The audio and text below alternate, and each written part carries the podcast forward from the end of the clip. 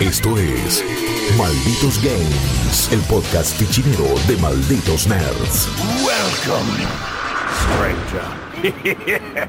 Hey, hola a todos, ¿cómo están malditos nerds? Sean bienvenidos y bienvenidas a un podcast muy especial, el podcast que seguramente más temprano se ha publicado. Este es el especial de malditos nerds de The Game Awards, el podcast donde vamos a revelar nuestra boleta de The Game Awards. Esto se está estrenando justo ni bien terminó la premiación del 10 de diciembre. No es un voto cantado porque los premios ya se han entregado, pero hoy les vamos a contar nuestros votos personales y cuál fue el voto como jurado de Game Awards, que es en Malditos Nerds, eh, para que se enteren cómo estuvimos votando, qué estuvimos pensando. Les vamos a contar todo el proceso, pero primero le quiero presentar a la gente que va a estar grabando el día de hoy. Mi nombre es Rippy Risa y estoy muy bien acompañado, comenzando con la señorita Flor Orsetti. ¿Qué hace Flor? ¿Cómo va? Todo bien, Rippy. Muy entusiasmada esta parte del fin de año para mí es, eh, no sé, creo que hasta nos acordamos de los juegos que jugamos en enero y no nos acordamos que existían. Mal.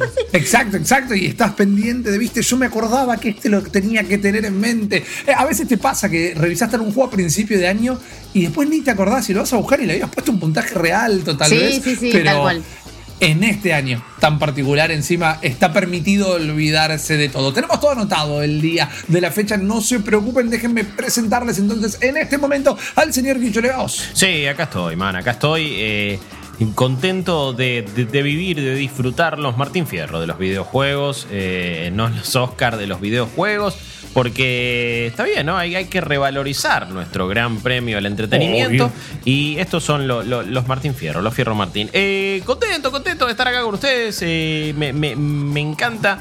Eh, darle a hablar de estos premios, pero de una manera súper lúdica. Siento que eh, aparte del público se los toma demasiado en serio y es como, no, la gran palabra, uy, ¿estará tal cosa en los Game Awards? No, claro, porque si en los Game Awards le dieron tal premio, entonces ya fue, man, es un nuevo voto, vamos a cagarnos de la risa y vamos a pasarla bien. Y, y sobre todo estoy muy curioso de qué votaron ustedes, de bardearlos por lo que votaron eh, y, y también de, Sí. de- de descifrar cuál fue la votación de Malditos porque no la conozco exactamente. Exacto. Ahora les voy a explicar cómo es que elevamos el voto y cómo es el proceso de hacerlo como jurado oficial. Pero Sí. antes de eso, déjenme presentarles oficialmente al señor Juaco Freire. ¿Qué onda, qué onda, qué onda, qué onda? Eh, estoy re contento de estar acá. Yo tengo una pregunta para Flor. Que- A ver. ¿Te acordás, Para Flor, mí. que, sí, que ayer grabamos eh, con Chop lo de la mitad del año y los mejores juegos? Fue ayer, ¿no? Ah, o uy, no, es que La semana pasada. todo se siente, pero a ver, ma- ¿se dan cuenta que marzo es en tres meses y todavía pensamos en marzo? No, no, no tiene sentido. No, yo estoy ofendido que sea diciembre. Porque no tiene derecho. Salió el año. Y me acuerdo todavía cuando estábamos a las piñas en ese podcast diciendo, no, pero, pero pará, pero The Last of Us primero, no, pero Animal Crossing, qué sé yo. Y ahora de la nada tenemos un nuevo repertorio de juegos que encima, claro, desembocan en esta eh, fiesta de los videojuegos, como dijo Guillo, que Sí. es eh, The Game Awards. Y bueno, acá estamos nosotros para ponerles ese, ponerle ese tono no serio, porque claro, esperamos el evento por los trailers, nos gusta ver los premios. Sí, los Sí, World Premiers son la Sí, posta. Claro. Si, si tu camiseta gana un premio, vos podés salir a gritar al balcón, te van a mirar y te van a decir, pues no juega Boca, ¿qué, ¿por qué Claro, ¿qué, tonto? qué, qué canal está vos? ¿Qué? ¿Viste? No, pero no aparece. Pero no parece, exactamente. Pero bueno, nada, contentísimo de encima de este primer año de formar parte no solo de Malditos Nerds, sino de esta votación y de un evento tan importante a nivel videojueguil. Un evento que vengo viendo desde que soy muy chico. Así que nada, chicos, los quiero mucho. Qué lindo, qué lindo que te están Ah, emocionado. Juaco. Eh, Vamos, a ver John si Cook. no termina a, a las piñas todo esto. Yo les quiero contar cómo va a ser nuestro proceso y también, porque me parece interesante para tratarlo en un podcast, cómo es el proceso de votación. Malditos Sí. Nerds es eh, jurado en dos certámenes oficiales que son los eh, N3, son jurado de Sí. N3, que este año, bueno, no existió eh, Presefe- eh, el- de manera presencial, no sucedió casi de ninguna manera. Vamos a ver qué sucede el año que viene con eh, E3. Pero también somos jurados de The Game Awards. Lo que pasa es que unas semanas antes, un mes más o menos antes, se manda la boleta de votación, en la cual es la boleta de nominación en realidad. En esta están todas las categorías, mejor juego del año, mejor juego multiplayer, mejor juego de pelea, mejor juego Sí, mobile, todas las sí. categorías. Y como medio eh, se mandan cinco propuestas de nominados Sí. por cada categoría. Esto lo hacen los jurados de todos los países. Recuerden, los jurados de Game Awards son prensa, eh, sitios de prensa eh, de todo el mundo. ¿Cómo lo hacemos en Malditos Nerds? Bueno, toda la redacción de Malditos Nerds, todos los chicos y las chicas que componen la redacción de Malditos Nerds, proponen, hacen esto mismo, proponen cada uno cinco eh, por categoría y después se tabula, sale la, la tan aclamada planilla de Excel, se pone todo ahí y súper, súper democráticamente, el que tuvo más votos va nominado, Sí. el que tuvo el segundo, Sí. segundo nominado, etc. Ah, sí. Claro. Unas semanas después llega la boleta oficial, es decir, el trabajo de tabulación que hace el propio Jeff Keighley, porque me imagino que lo debe rehacer él, no Obvio. tiene un montón Se de, sienta de gente. de un Excel y le manda. Tuc, tuc. Tiene pinta de ser bastante control freak también, ¿no? De, de- de ser un tipo de remangarse, pero me imagino que semejante laburo de tener varios ayudantes. Y ahí mandan la boleta. Y una vez más, todos los chicos y las chicas de Malditos, toda la redacción, vota sin charlarlo entre ellos. Yo no puedo decir que Juaco no le haya mandado un mensajito ahí, yo que Flor no lo haya charlado con, con Megawaki. Yo no sé qué pasa, pero no nos ponemos en copia en ese mail. Llega una persona, que en este caso es Maxi, quien luego él tabula todo una vez más y lo vuelve a mandar a The Game Awards. La boleta, como es un voto, es secreta, pero hoy en este podcast que ustedes están escuchando luego de The Game Awards, vamos a revelar la boleta. Es el momento más Jorge Rial que tuve de mi vida, tipo gala de Gran Sí, sí. Hermano. Tengo un ¿viste? sobre. Vamos a... Exacto. Acá adentro está el ganador de la gala de. Game Awards Malditos Nerds 2020. Va. Algo que les quiero comentar es que van a encontrar una nota muy, muy, muy, muy prontito también en malditosnerds.com, donde, bueno, van a encontrar este mismo podcast que están escuchando y vamos a publicar esta tabla que vamos a armar hoy, que va a tener el voto de Flor, el voto de Juaco, el voto de Guillo, el voto de Rippy, que es quien les habla, el voto de Malditos Nerds y vamos a completar con cuál fue el juego que terminó ganando el galardón. Así vemos a cuántos le pegamos o no, como si estuviéramos participando en un pro. Desde ya, eh, y esto sin subirme a ningún pony, mi votación fue mejor que la de los chicos. No, quiero decir, eh, si, si- ganaron. No, ¿Qué pero un chiste. Boa. Cállate, hombre. Eh, si no ganan los juegos que. Si no terminan ganando los Game Awards, los juegos que nosotros elegimos, no es como que está ni mejor, ni peor, ni nada. Nada. Simplemente es un voto. Pero le vamos a meter un poquito de picante a la charla de hoy. Epa. Como nadie sabe no contaron, cuáles son ¿eh? los votos de malditos nerds, vamos a permitir, a modo de juego, sin hablar mal de nuestros compañeros y compañeras, nada, a modo de meterle una cosita gamificada y lúdica, cada uno de nosotros va a poner tener un, un veto simbólico. ¿Qué significa? No es el veto César, eh, no es el veto Beto Alonso, es como decir, bueno, ok. El voto eh, eh, democrático de Malditos Nerd para mejor juego debut fue tal. Y Flor, Guillo, Juaco, yo puedo decir, ok, está bien, ya fue ese, porque ya presentamos la votación, ya pasó los Game Awards, pero para mí no estaba bien ese. Pero Claro, tenemos un solo veto por persona, no se puede volver a utilizar. Podés, podés no usarlo. Puedes usarlo temprano y después si hay otra cosa que no te gusta, la perdés. Lo único que tienen que hacer, chicos, eh, eh, Flor, Guillo, eh, Juaco, es decir, levantamos la mano y decimos, no, no, no, yo en esta veto de Dale, una Perfecto, perfecto. veto a saber cuál va a ser el voto final. Pero Uno a arrancar. ¿eh? Y te lo Uno digo solo. vos, Rippy, que después te emocionás, te ponés, Uh, viste. Beto, Beto, Beto. Yo estoy bastante satisfecho. Yo como voy a estar dirigiendo esto, yo ya sé cuáles son, no me lo sé de memoria todos tampoco, pero estoy, Sí. estoy conforme. Me imagino que ustedes también van a estar conformes. Ustedes que nos están escuchando en sus casas, nos están viendo en Flow, nos están viendo en el canal de Malditos Nerds eh, de YouTube, saben que malditosnerds.com hubo un pro de todas estas semanas en donde pudieron votar también por fantásticos premios. Si ganaron algo, felicitaciones. Y si no, pueden ir constantando Eso. con nosotros sus premios.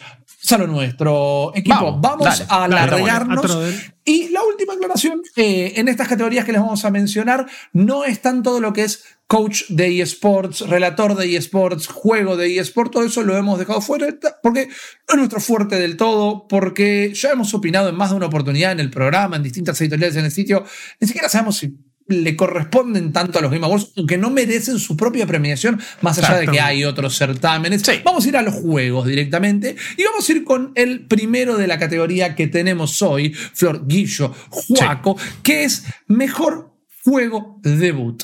¿Qué Ok, es bien. el mejor juego debut? Es el mejor juego creado por un nuevo estudio independiente, es decir, un juego publicado por primera vez por un estudio que nunca había publicado ningún juego antes. Los nominados de esta categoría, nominados varios, eh, la verdad que para mí estaban bastante, bastante bien elegidos. Eran Carrion, eh, Mortal Shell, Rashi, An Epic, Rocky y Fasmofobia. Yo voy a empezar preguntando a Flor en esta primera categoría. ¿Cuál fue el juego que vos pusiste en tu boleta como mejor juego debut? Creo que mi cara, si me conocen saben Es más obvio. No, igual, igual, a ver, para mí había varios que, que estaban re bien, pero yo voté Fasmofobia primero porque me gustó mucho una, como experiencia de terror eh, cooperativa. Es re original me gusta mucho el terror, ya lo saben. Pero después porque, a ver, lo desarrolló una sola persona, es un solo tipo. Sí, no tiene sentido. Entonces yo digo, a ver, un debut así para una sola persona que encima el tipo le, saca updates todos los meses, todas las semanas, para mí va. Sí, en cualquier momento ese muchacho va a terminar siendo un fantasma dentro del juego porque se va a morir si sigue laburando. Todas las horas que está laburando. Mal. Posta. Pero estoy completamente de acuerdo con, lo que plantea Flor. Le quiero preguntar a Juaco. Juaco, para vos, ¿cuál fue el mejor juego debut de este 2020? Flor, entremos a la casa de la mano con dos flashlights y un eh, Ghost, llama, Ghost, ¿cómo se llama? Box, creo. Porque sí, porque Famofobia definitivamente. Spirit, Box. ahí está. Eh, eh, Carla, Carla Anderson, ¿estás aquí? eso. Chicos, realmente, después de nuestro capítulo en Fantastic Flow, después de haber realmente por primera vez en mi vida dicho a un grupo de amigos, che, sale Fasmofobia, definitivamente eh, se merecía un lugar en la votación, porque es la primera vez que un juego de terror realmente me llama la atención. No solo por saber que yo voy a ser el último en entrar y el primero en irme de la casa, sino porque posta el reconocimiento de una sola persona, el hecho de que esté hecho en un engine como Unity, que es muy difícil de desarrollar, más que nada este tipo de experiencias, la variedad, la cantidad de fantasmas, eh, posta me pareció algo que encima todavía no tuve la oportunidad de probarlo enviar. Y dicen que enviar... No me animo. Es yo no me animo ni en pedo, pero. Me encantaría a mí. Dicen que es otra cosa. Además, Porque soy la única valiente de acá, Flor, por eso. totalmente, totalmente. La única que tiene los ovarios bien puestos, posta. Eh, pero puedes llevar dos herramientas, una en cada mano. Entonces es como que siento que. Imagínate eso cooperativo, con cuatro con el VR puede llegar a ser una fiesta y me parece que es una revelación muy grande para este año. Fantástico, entonces el voto de Juaco para Fasmofobia. Le pregunto al señor Leo qué votó en esta categoría. Eh, voy a hacer el contras en este caso. ¿Cuándo eh, no? Sí, obviamente. No, eh, igual coincido con todo lo, que ya dijeron sobre Fasmofobia y, como, lo que fue como fenómeno. En lo personal, como que no, no representó tanto. O sea, no, no me movió mucho la experiencia, pero la recontravaloro. Entonces dije, ya fue, voy a votar lo que a mí me parece. Y para mí, Mortal Shell fue mi, mi mejor juego debut indie porque me parece que en, una industria que tiene muchos clones de Dark Souls, este fue quizás uno de los pocos que supo entender qué hace a esos juegos eh, especiales. Y tiene que ver con el misterio, tiene que ver con eh, la sorpresa, con el no saber de, qué trata este mundo, por qué pasan tal y tal cosa. Con una jugabilidad también con, particularidades bastante especiales y, con, y con ciertas mecánicas que me gustaron mucho. Me gusta cómo se ve, cómo funciona, todo. Y me parece que no es nada fácil hacer un juego así y caer bien parado cuando tenés una comparación tan fuerte como son los juegos de From Software. Así que en ese aspecto me parece que lo recontravaloro. De nuevo, obviamente que de todos ellos, el más recordado de este año va a ser Famosfobia y, y seguramente sigue evolucionando y se siga convirtiendo en un fenómeno a pleno. Pero no sé, en lo personal me quedé con Mortal. Qué válido, Guillo. Y en mi caso, acá eh, estoy de acuerdo con Flor y con Juaco. Mi voto en esta categoría fue para Fasmofobia también. No voy a repetir lo que dijeron ellos, más allá de que estoy de acuerdo. Para mí hay un valor agregado de Fasmofobia que es que podemos admitir que lo podemos entender. No podemos ocultar que el juego tiene un montón de problemas, sobre todo, particularmente desde lo técnico, porque una vez más, es un solo pibe laburando todo esto, pero la verdad que está bastante bugueado, hay algunos glitches, hay algunas mecánicas que no están del todo ajustados. Abrir una puerta o cerrarla puede llegar a ser un dolor de cabeza. Apoyar una cámara en el ángulo que querés hacerlo es una locura. Le falta un montón de soporte, más allá de algunas cosas que el juego que no funcionan, y aún así sigue agregando contenido, como decían recién. Eh, acaban de habilitar para cuando escuchen esto ya tendrá una semanita un poco más también, pero está el nuevo nivel que es de la cárcel y es un nivel gigante, literalmente. Podría ser un juego más que el colegio, mismo. era gigante. es más enorme. Que el, más que el. Asylum, que era enorme. Por eso, por eso. Eh, me parece fantástico. Y mientras que sí creo que no me termina de cerrar la progresión, porque siento que le falta. Bueno, acá está el fantasma. Me falta la parte de atrapémoslo, exorcicémoslo ¿para qué en hago lugar lo de que ir a mi casa. Claro. Claro. Sí. Pero. Sin embargo, me pasa que cada vez que juego no quiero dejar de jugar Claro. y estoy pensando, che, quiero jugar con algo, quiero jugar algo multiplayer y bueno, quiero jugar esto. Me, me llama muchísimo. Las situaciones que pueden suceder dentro de Famofobia se, son únicas, al menos mucho más únicas de los otros juegos en esta categoría. Por eso fue mi nominación. Y el voto de Malditos Nerds, el voto que Malditos Nerds emitió para que se tuviera en cuenta para el juego que haya ganado el día de ayer fue para Fasmofobia, el moto oficial Vamos, de Malditos tomá. Guillermo, tomá. La hinchada. Tranquilo, tranquilo. No es, no es una guerra esto. Ey, no Tranquilo. no. Eh, Famofobia fue el juego que votó Malditos Nerds como mejor juego debut. Vamos a ver luego quién ganó. Avancemos entonces con Sí. mejor juego multiplayer. ¿Qué es para eh, The Game Awards un juego multiplayer? El mejor juego multiplayer es eh, aquel que se destacó por la excelencia en diseño y mecánicas, ya sea cooperativo o cooperativo masivo, también sin importar de qué tipo de género se esté hablando. Y los nominados eran Animal Crossing New Horizons, Among Us, Call of Duty, Warzone, Fall Guys, Ultimate Knockout y Valorant. Esos fueron los nominados y ahora voy a arrancar al revés. Le voy a preguntar primero a Guillo cuál Sí. fue su nominación a mejor juego multijugador. Claramente el, el Mongas, el Monguito, el Among Us, eh, porque me parece que en, en- en un contexto de cuarentena y pandemia nos pudo dar una experiencia que eh,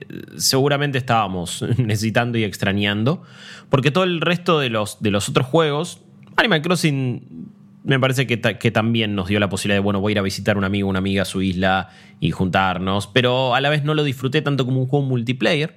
Eh, pero a diferencia de un Warzone, de un Fall Guys, de Valorant, son experiencias en cierto punto, bueno, más tradicionales de, de- de videojuego y de multiplayer. Pero me parece que la importancia de Among Us es habernos dado eso de, bueno, jugar al poliladro, en mafia o llamarlo como vos quieras, eh, al desconfío o lo que sea, cuando te juntaste con amigos, están con algunas cartas y tiene esa misma mecánica, ¿no? De mucho de, de- más de juego de mesa que de videojuego.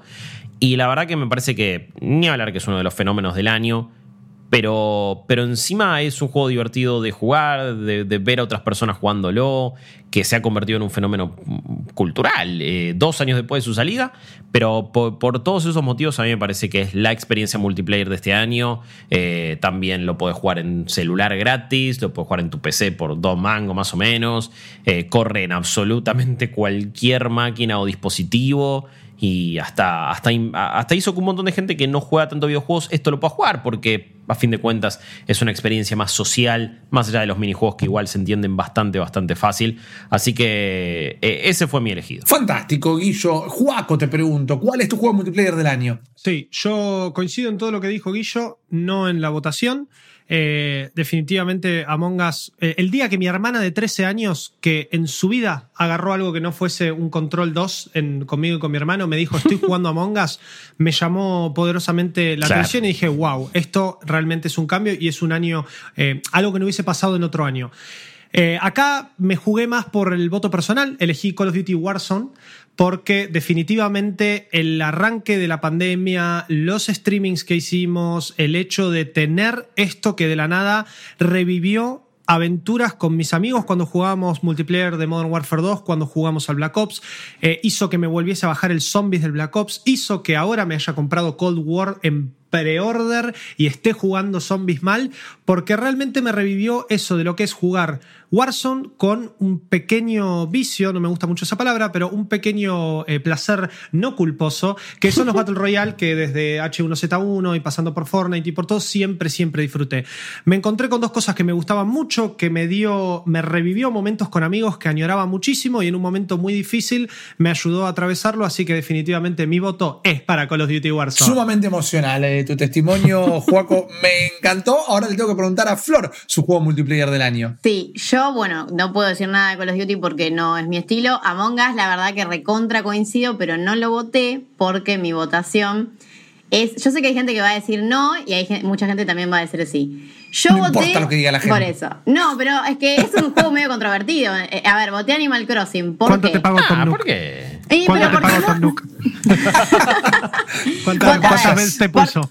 ¿Por qué digo que es medio controvertido? Porque hay gente como que dice que, que las funcionalidades que tiene son como, bueno, vieron cómo es el juego, es re rebuscado para visitar las islas, como que Un mucha gente Es no le agarró Nintendo. como, claro, es muy Nintendo para el online. Y hay gente Al- que hay gente que el online Nintendo no le cierra, pero la verdad que a mí me gustó mucho todo lo que se armó alrededor, o sea, los grupos de Facebook, Sí. los hashtags en Twitter, eh, todo el comercio, la mafia de los nabos, eso fue como Mal, increíble.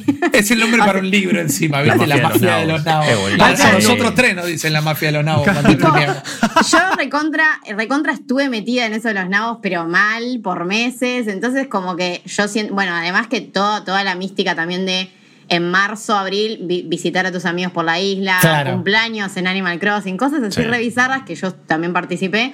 Entonces, en mi experiencia personal, a mí me llevó mucho más Animal Crossing. Pero también, bueno, reconozco el estuve como ahí entre Among Us y Animal Crossing y voté eh, Animal Crossing. Eh, yo estoy completamente de acuerdo con vos, Flor. Mi voto fue para Animal Crossing. Cuando también eh, no- estoy de acuerdo en el hecho de que tiene estas cosas Nintendo que es, dale, man, tantas vueltas tengo que dar. A veces es más fácil hacer un trámite en la FIP que conectarme con otra consola.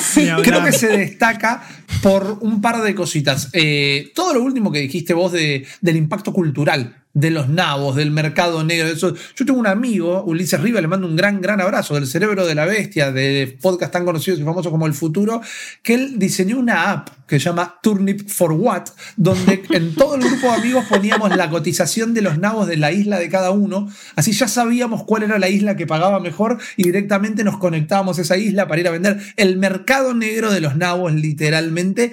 Y si alguien un domingo no avisaba cuánto estaban los nabos, se pudría en el grupo de WhatsApp directamente. Dale, man, que van a ser las 12 del mediodía y no me dijiste todavía cuánto están los nabos. Eh, los talk shows que se pudieron crear, eh, el efecto que tuvo en la pandemia, en la cuarentena, ¿verdad? Porque sabemos que Switch es una consola que le fue muy, muy bien por primera vez en el año y por tercera vez, si no me equivoco, en su existencia, bajó al puesto número 2 de la consola más vendida en Inglaterra porque salió PlayStation 5. Y fíjense que sigue estando por encima de la Xbox Series X. En Inglaterra, uno de los tres mercados más grosos que hay. Eh, no se puede negar el impacto y creo que encima toda la gente, o la gran mayoría de la gente, estuvo jugando Animal Crossing en momentos muy difíciles, como decía Juaco, eh, en momentos muy tristes todavía del principio de este año tan particular, ¿no? Abril más o menos. Yo me junté a comer un asado con amigues eh, en Animal Crossing y habían puesto la mesa y habían armado todo, viste, con una parrillita y todo. Y eso Among Us no me lo da, por más que me haya matado de risa. Y eso Call of Duty me da otro montón de experiencias, pero no esa tan particular. Por experiencia única, mi voto fue para Animal. Crossing New Horizons, pero el voto de- eh, democrático de toda la redacción de Malditos Nerds fue para Call of Duty Warzone. y me parece que Tomá igual- Guillermo de nuevo. Yo pensé parece que me ibas a decir Among de Us, esta ¿eh? Yo pensé que me ibas a decir Among Us. Eh, Sí, yo también. Pero me parece que merecido, eh, me parece que es un- una votación bien puesta. Es el Battle que ya- Royale que más me gusta jugar en estos momentos. Me parece que tiene una jugabilidad fantástica. A pleno. Eh, tomando todo lo bueno de Modern Warfare. Totalmente. No, encima, cuando lo comparás con ahora mi experiencia medio Black Ops, eh, lo valoro todavía más. No sé qué cambios va a haber exactamente. Quizás para cuando ya escuchen esto va a haber muchos más cambios. Pero, pero sí, me- me- me parece un juego fantástico y a mí me volvió a dar esas anécdotas y esas historias mínimas que PUBG me daba en su momento y que después ningún otro Battle Royale me pudo dar. Fortnite sí con, bueno, la locura de eh, agarramos un auto, lo tiraste por la grieta, pum, me tiro, pum, pero más con locura. Y esto es más tipo película de acción ochentosa. eh, Sí, a pleno. Con momentos súper ridículos, pero, pero, pero muy copados. La, la verdad, eh, lo disfruté muchísimo. Les hago una pregunta que no les había hecho antes y me parece sumamente interesante agregarlo. Me responden una palabra, o sea, me responden con el nombre del juego. Vamos a ver, o en este momento, como esto sale luego de Game Awards, ya sabemos quién ganó. ¿Cuál es el que creen que van a ganar, independientemente del voto de ustedes, independientemente de la boleta de Malditos Nerds? Si tienen que decir el que lo va a ganar igual, porque tengo este pálpitos, porque sé cómo vota la prensa internacional, va a ser este. ¿Cuál creen que va a ganar? Animal Crossing, Among Us, Warzone, Fall Guys o Valorant. Among Us. Para mí Among Us, sí. Flor. Yo siento que como es prensa muy internacional, para mí va a ganar Warzone, pero capaz Ok, que nada que ver. ¿eh? ok, O- ok. ¿Lo Yo estás anotando como para ver quién después tuvo más puntos?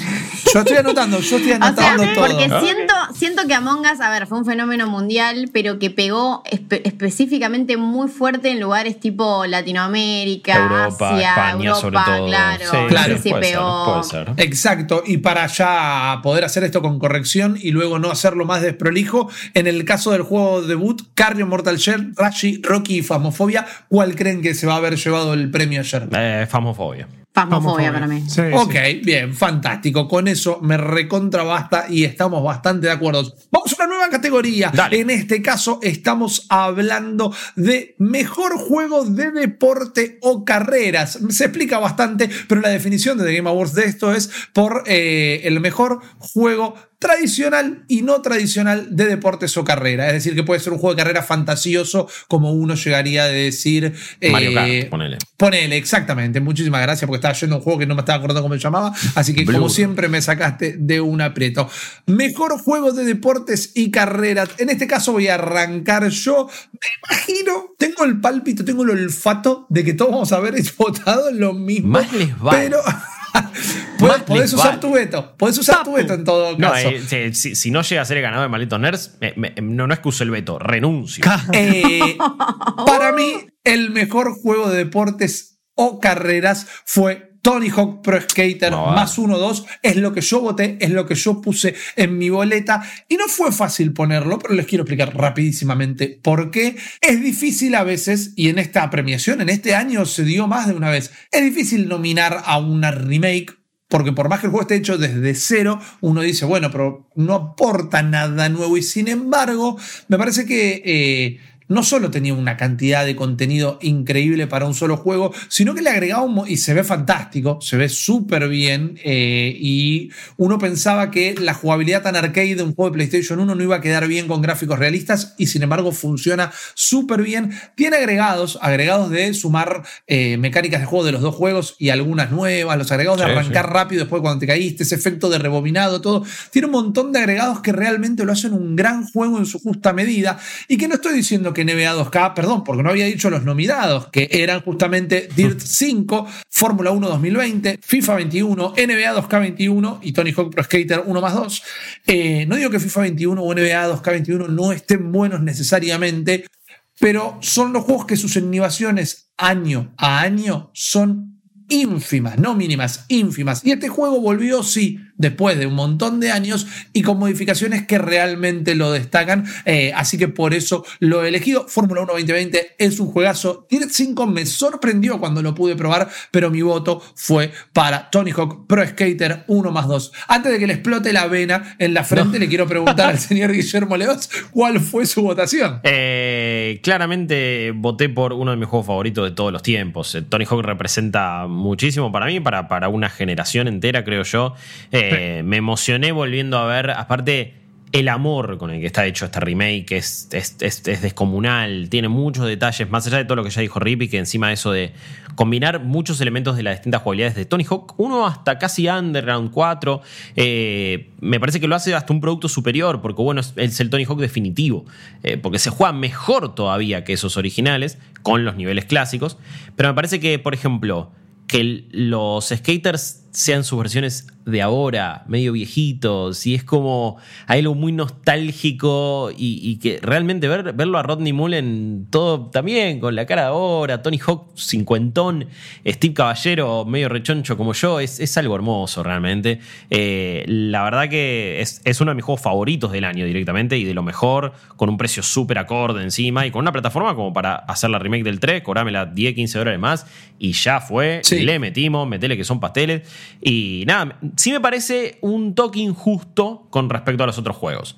No hay comparación. O sea, digo, los otros son iteraciones anuales de franquicias Claro. que no tienen grandes cambios y que ya nos sorprenden realmente. Salvo Dirt 5, que sí, quizás no es, no es, no es anual y pudo haber sido todavía más. Pero nada, me, me parece que no puedes comparar NBA 2K21, FIFA 21, F1 2020 contra Tony Hawk, una remasterización que tiene años y que encima se basa en juegos increíbles. Es un toque injusto, pero bueno, más vale que lo voté. Totalmente. Flor, ¿cuál fue para vos eh, o el mejor juego de deporte y, o carreras? ¿Cuál fue el que vos votaste? Yo también voté Tony Hawk. Eh, prim- bueno, primero porque, a ver, a mí la cultura del skate siempre me llegó, sobre todo en la adolescencia. Eh, muy asociada al punk, que el punk es uno de mis géneros favoritos. O sea, la banda sonora está buenísima. Como remaster, el juego es buenísimo. Eh, y después, bueno, más allá de que, a ver, como dice Guillo, el, el Tony Hawk de Play 1 fue uno de mis favoritos, o sea, de aquella época y de la vida. Eh, me parece que igual faltaba un, como un juego de skate, o fa- faltan juegos de skate, qué sé yo, es como que FIFA o PES tenemos todos los años, o sea, NBA también pasa algo parecido. A juegos de carrera hay una oferta re grande de todo tipo, pero de skate no hay casi nada, qué sé yo. eh, y lo que Eh, hay no aparte, los que salieron ahora, medio que Session, Skater XL, ninguno Sí. termina de explotar y pegar No. del todo. La gente vuelve a jugar. Skate 3 por retrocompatibilidad más que eso. Tal cual, el Skater XL yo lo probé, pero no me cerró del todo. Pero bueno, el tema, a ver, Tony Hawk es Tony Hawk y creo que volvió de la forma que uno lo esperaba. O sea que por eso Claro. también lo voté. ok, fantástico. Juaco, nos queda tu voto para mejor juego de deporte o carreras. Antonio Halcón, definitivamente. Vamos. Ahí está, que no es Eh, Alfredo. No hay, no hay mucho más que agregar. Igual que Guillo, significó muchísimo en mi infancia y el verlo de vuelta y probarlo. eh, no le di el tiempo que me hubiese gustado darle por una cuestión de tiempos y el interín y los juegos y el semana a semana, pero definitivamente es algo que me siento a jugar y me saca una sonrisa de pe a pa. Así que ahí estoy. Fantástico. Ahora, de todos modos, tengo que decirles que para la redacción de Malditos Nerds y el voto que se presentó de manera oficial para los Game Awards de Mejor Juego de Carrera o Deporte fue Tony Hawk Pro Skater 1 y 2. Menos mal. Me tiraste un sub no, Jorge no tomes, Guillermo. Para un poco. Bueno, me, me van a seguir teniendo acuerdo. nerds. Ahí está. Ok, bien.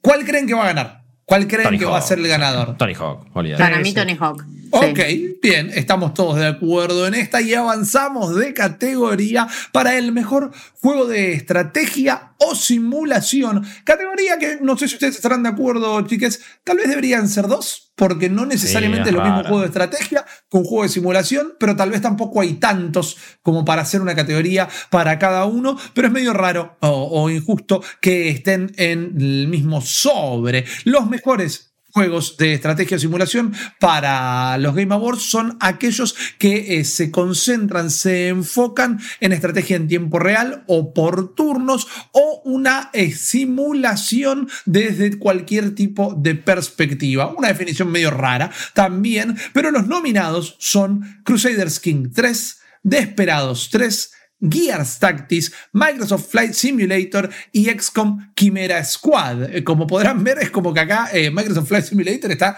de, de prestado, porque todos los otros juegos son muy similares entre sí, pero estos son los nominados. Te voy a preguntar a vos, Flor, entonces, ¿cuál fue el que elegiste o el que votaste como mejor juego de estrategia o simulación? Sí, yo voté Desperados 3 porque, Bien. bueno, primero me pasa algo parecido como con Tony Hawk. Es una saga que está buenísima, hace un montón que no pasaba nada y llegó y llegó bien, o sea, volvió bien, digamos. Eh, Sí, estoy de acuerdo. A mí lo que me parece con Des- Desperados, si comparo, a, a mí, qué sé yo, a ver, me gustan los juegos de estrategia o táctica, me gustan los city building, me gusta poner el Chimera Squad, me re gustó, eh, pero lo que tiene Desperados, que también eh, tiene, qué sé yo, comandos y otros pocos juegos, es que es un juego de táctica, o sea, no, que es distinto a un juego de estrategia.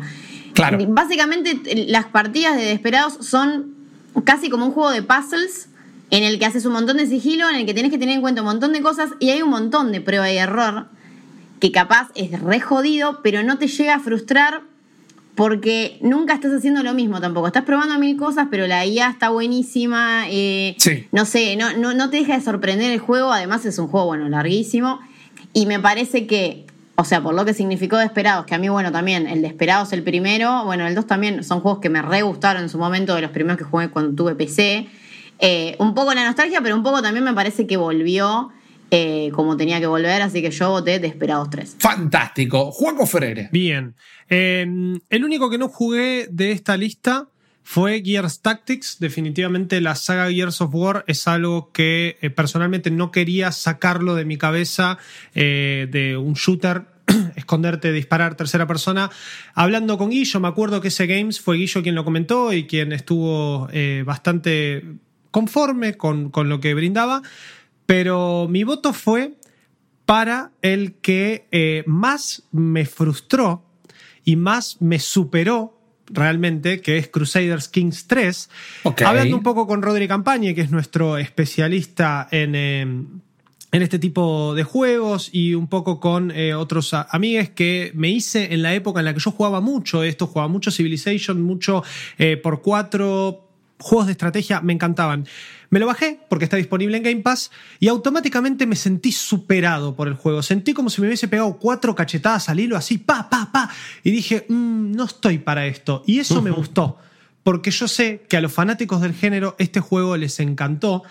Empecé a investigar, me animé a una partida, me animé a dos y después dije, esto es un montón, pero está bien que sea un montón porque justamente es a lo que apunta el juego y me parece que eh, tiene que estar coronado dentro de los mejores del año como simulador y estrategia. Fantástico, gran descripción. Guaco, señor Leos, por favor, ¿cuál eh, fue su voto? Eh, no es mi género ni mi, de, no, mi, categoría predilecta y no me siento palabra autorizada, sobre todo para decir eh, si esto está bien, mal o cuál votar o cuál es el mejor. Entonces me guíe más por el termómetro y por la gente que sabe esto, por ejemplo, por Rodri y, y, por muchas otras personas o, eh, y que, que, sé que han valorado este juego porque terminé votando Crusader Kings 3. Eh, me parece que, que, que, para PC ha sido como uno de los juegos más importantes.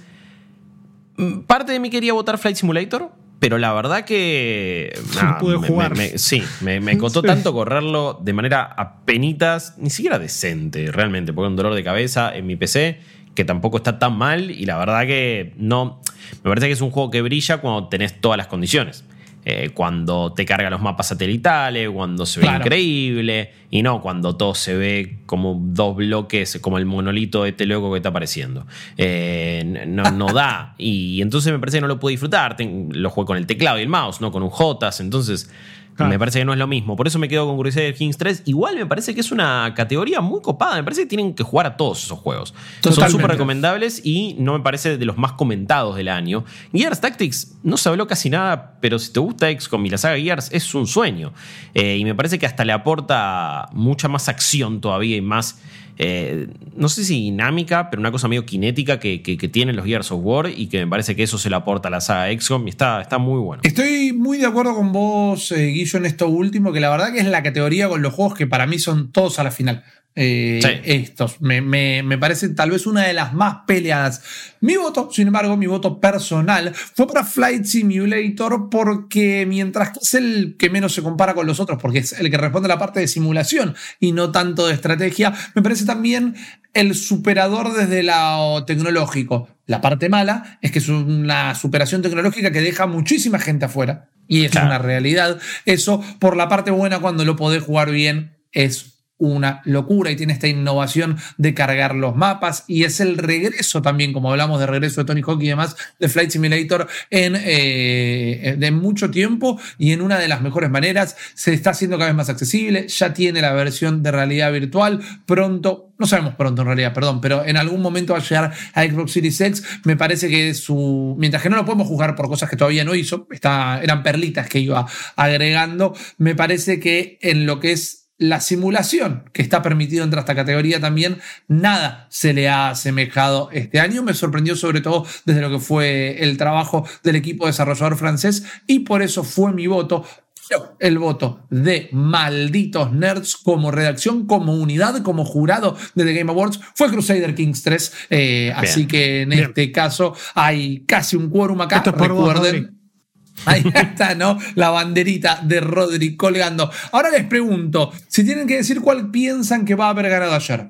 Flight Simulator. Flight Simulator. Ahí está. Sí, me okay. parece que Flight Simulator, ¿eh? Bien, bien. Eh, va a estar peleada, va a estar peleada. Es una categoría de las más lindas realmente. Y esta próxima también tendría que ser linda porque es la categoría familiar, chicas. No. El mejor juego familiar ¿Qué demonios es un juego familiar? Eh, bueno, para Jeff Keighley es un juego apropiado para jugarse en, con toda la familia sin tener en cuenta ningún tipo de género o plataforma. Y claro, los nominados son Animal Crossing New Horizons, Crash Bandicoot 4 It's About Time, eh, Guys Ultimate Knockout, Mario Kart Live Home Circuit, Minecraft Dungeons y Paper Mario de Origami King. Voy a arrancar esta vez por el señor Juaco Frere, ¿cuál fue el que vos votaste como mejor juego familiar? Posta que creo que esta fue una de las categorías más difíciles eh, porque menos Mario Kart Live, que no lo pude probar, me encantaría tener un home circuit en casa, me encantaría, especialmente porque tengo una escalera y me encantaría ver cómo baja Mario los palos por la escalera. Eh, pero no, posta que me costó muchísimo porque todo lo jugué, todo me encantó y cuando digo me encantó es realmente que creo que hay que jugar de esta categoría absolutamente todos. Paper Mario de Origami King es algo que es la primera vez que un juego realmente un sistema de combate no me gusta pero no puedo dejar de jugarlo por la historia, por la narrativa y por cómo me llevó de la mano a través de ese mundo hermoso. Eh, Crash Bandicoot lo mismo, Fall Guys lo mismo, Minecraft Dungeons estuve un fin de semana entero haciéndolo pelota, lo gané como dos veces con mi hermano, se durmió poco, pero era cuarentena, así que qué importa. Eh, voté por Animal Crossing por una cuestión de que... Eh, no sé, mi novia a principio de año le hizo pelota, yo justo cuando arrancó y quedamos cada uno en su casa, le llegué a dar la Switch a último momento, lo pudo jugar, vi, lo, jugó con su vieja, que en su vida agarró un control de algo, después cuando pudimos vernos finalmente, lo mismo, yo tenía mi villager, eh, realmente me imaginé la situación cuarentena, hogar, fueguito, frío, no podemos salir, hay un virus feo afuera, toma el Joy-Con y pongámonos a cazar bichos en una isla, me parece que esa imagen fue la que me hizo votar por Animal Crossing. Ok, muy bien. Guillo Leos. Lo mismo, Animal Crossing. Me parece que hay pocos juegos que, que me despertaron más felicidad y, y, también tranquilidad que Animal Crossing. ¿no? Era, era un poco de. Era un bálsamo de paz en medio de una tormenta de caca que fue esta cuarentena y esta pandemia. Que no paraba realmente. Era un granizo de mala noticia tras Upa. otra. Eh, a nivel mundial, eh, no, no, a nivel individual, ni por suerte, ni a nivel laboral para nosotros, pero, pero la verdad que el mundo se iba a pique y Animal Crossing te da un poco de felicidad. Escuchar la musiquita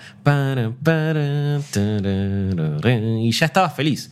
Y ya te tranquilizaba un poco. Me parece que, que en eso fue un té de tilo gamerístico hermoso que valoro como el mejor juego familiar. Fantástico. Y Flor, te pregunto a vos entonces, ¿cuál fue tu votación para mejor juego familiar? Me gustó lo del té de tilo. Yo voté, sí, voté también Animal Crossing por todo lo que ya dijeron y además porque yo vengo teniendo como un historial de jugar Animal Crossing con mi hermana desde la Wii. Que Uh, un bien. bajón, qué sé yo, compartir islas, sí, como ya toda la controversia que ya se sabe, que Sí. estaría bueno que se pueda tener más de una isla por consola. Pero bueno, qué sé yo, el Animal Crossing de 3DS, como era portátil, yo no había podido compartir mucho con ella, pero ahora que la Switch es, eh, nada, también es consola de mesa. Y en la cuarentena, como que en el momento que vimos poca gente, yo pude ver algunas veces a mi familia, jugué varias veces con mi hermana, como jugamos en- con la Wii, y la Claro. verdad que sí. El tema de juego de familia para mí fue Animal Crossing. Ok, fantástico. Mi votación en este caso es la disímil. El otro día hablaba con Max y me decía, no puedo creer que no hayas votado Animal Crossing, pero no voté Animal Crossing en esta categoría. Bueno, pequé de literal, tal vez, si me lo permiten. Eh, me parece que realmente no son juegos que se pueden jugar con toda la familia, la gran mayoría.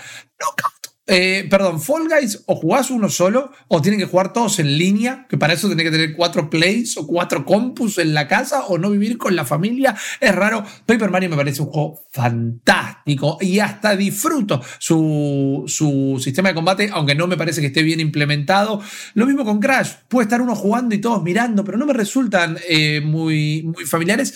Y para mí, lo que le juega en contra Animal Crossing, uno de mis juegos favoritos del año, era este detalle que solo podías tener una isla por consola. Y me parece que en una familia eso puede llegar a, a diezmar un Sí. poquito la, la creatividad. Por eso mi votación fue para mi voto, perdón, para el juego que en esta categoría es el único que lo podrían jugar papá, mamá, eh, Tommy y el perrito chuletas, que es eh, Minecraft Dungeons. Me parece que es el único juego en esta categoría que se pueden sentar a jugar toda la familia y me parece un juego súper divertido. El voto de Malditos Nerds, sin embargo, fue para Animal Crossing, New Horizon, se guardan todos el veto una vez más. Y la pregunta ahora rapidito es, ¿quién creen que va a ganar en esta categoría? Me pregunto Animal Crossing. Animal Crossing, pero no puede ganar otro.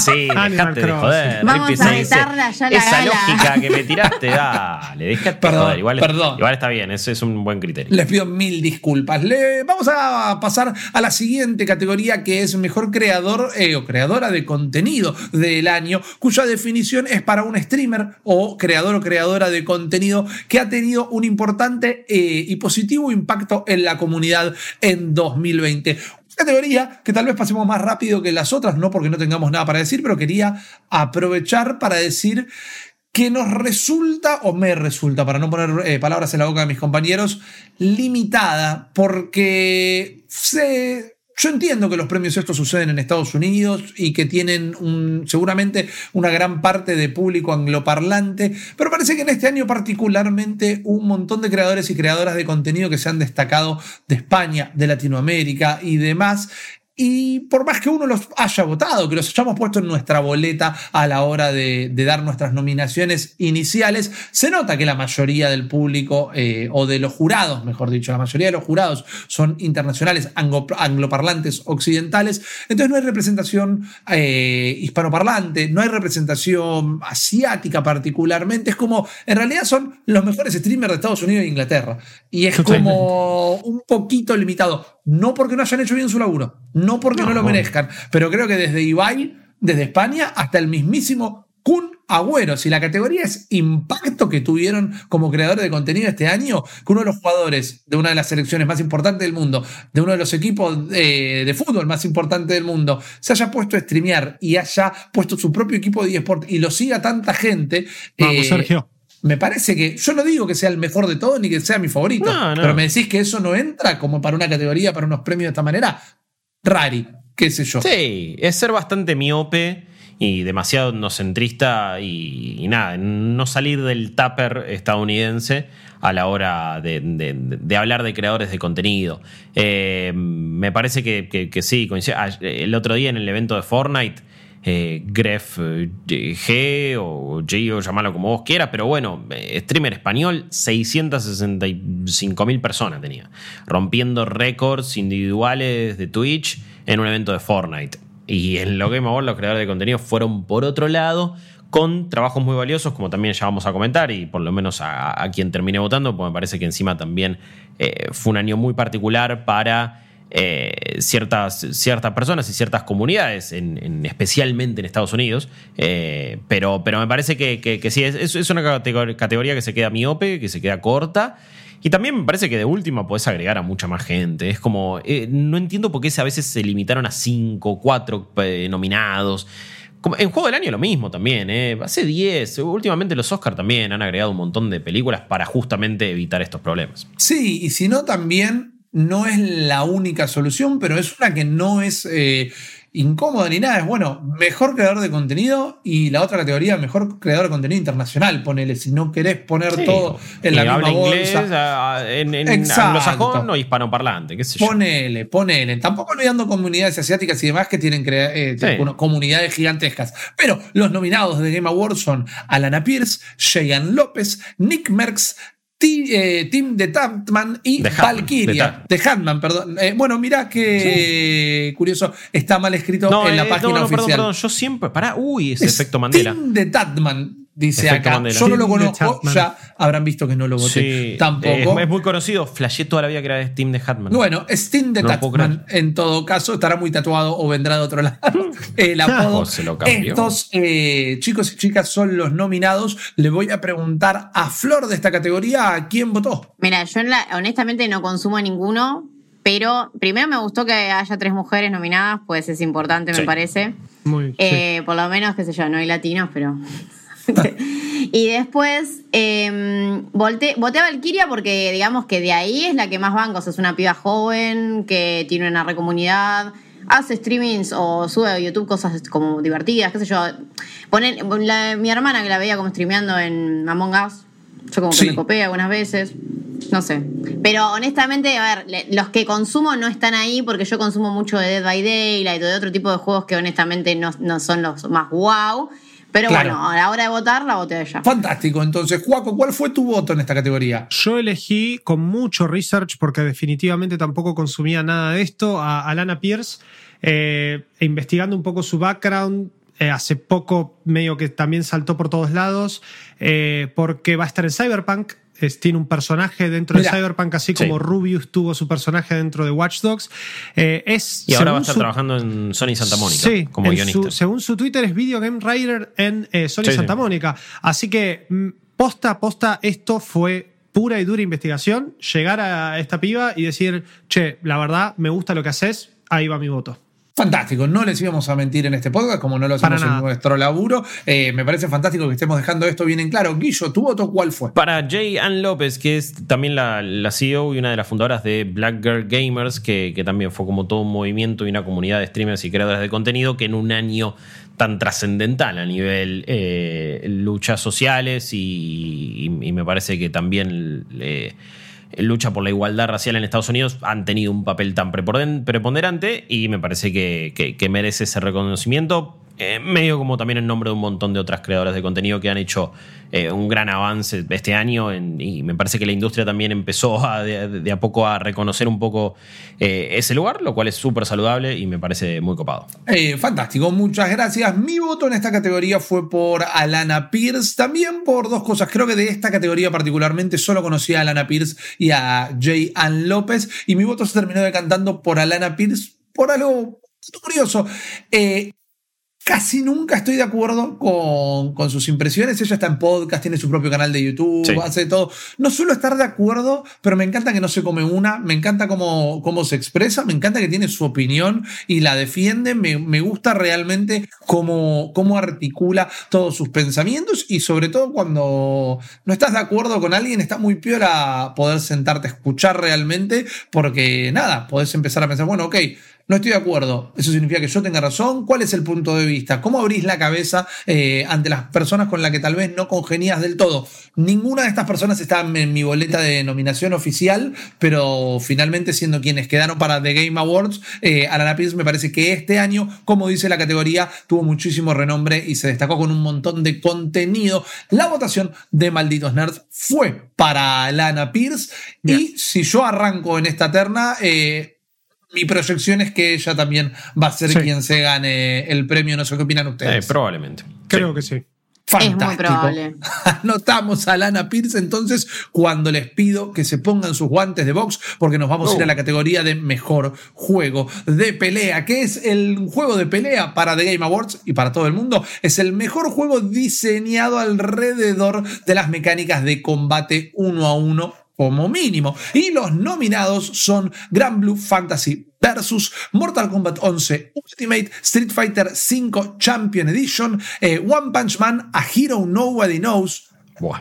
por algún Buah. motivo, y Under No. Inverse Exe Late CLR, o como quieran decirlo, CLR. uno de los nombres más eh, largos de un juego de pelea. Anda, Naito, Inbas. y voy a arrancar yo en esta, voy a arrancar yo en esta porque quiero no repetirlo nunca más, al menos que ustedes también lo voten. Mi voto en esta categoría fue para Under Night Inverse X Late CLR. Lo jugué en Nintendo Switch a principio de año. Grabé videos para Manijomio. Lo disfruté un montón, disfruto eh, su combate, disfruto esta cosa de fácil de agarrar, difícil de masterizar. Es un juego súper inclusivo en el sentido eh, que otros juegos de pelea fallan, porque tiene algunos modos, inclusive el modo historia, te explica cómo se hace todo, te explica cómo haces movimiento por movimiento para que, después de que vos le dediques horas de juego, te sientes a jugar y no te digo que le vas a ganar un pro, pero no vas a estar machando botones. Es un juego de pelea que se toma el tiempo de explicarte cómo podés llegar a dominar por completo a cada uno de los personajes. Una historia volada, super anime, eh, personajes con diseños muy, muy copados. Un juego que no es el primero de su saga, un juego que es un bastante, eh, es bastante tapado realmente, pero tuve la oportunidad de jugarlo. El único creo que de toda esta lista que no jugué este año y no jugué desde que salió, más allá que la edición no es la misma, es Street Fighter V. pero Mortal Kombat 11 Ultimate en realidad me estás agregando medio como un relanzamiento, es medio raro. Grand Blue Fantasy me parece palabras mayores y está buenísimo, pero no me dio la misma diversión que me dio Under eh, Night in Birth, etc. Bla, bla, bla. Eh, Guillo Leos, ¿cuál fue tu votación en esta categoría? Grand Blue Fantasy Versus, eh, más allá del repillo fantástico que grabamos y, del, inolvidable Megazord de carne que, que, armaste ahí con un personaje, para nunca realmente olvidar. Eh, amo los juegos de Arc System, eh, entonces me, resulta increíble su estilo, su jugabilidad, los sprites 3D que arman, que son una locura, está bien, son, son personajes 3D en realidad, pero parecen sprites. Así todo ha sido un año muy flojo para los juegos de pelea y que esté nominado Street Fighter V Champion Edition, ridículo, One Punch Man, ni, ni siquiera vamos a gastar saliva en opinar por qué este juego es uno de los peores del año y además no debería estar ahí. Y lamentablemente no jugué Under Night, me quedo con ganas, pero, pero bueno, por eso elegía Grand Blue Fantasy. Además, era que Mortal Kombat 11 está increíble, pero este año me parece un toque ladri. Eh, porque incluso Aftermath está buenísimo. Parece un modo historia de dos horas donde peleas media hora y una hora y media de cinemáticas geniales y te cobraron 40 dólares por eso y tres personajes, de los cuales uno era, era Shanks, no, ya, ni me acuerdo cuáles eran los tres que traían. Era Robocop y, era también Fushin y si no me equivoco Nightwolf también, o ya estaba. La verdad que me parece que era un paquete de contenido eh, un toque laxo y un toque flojo y por eso no lo votaría. Gran Blue Fantasy Versus.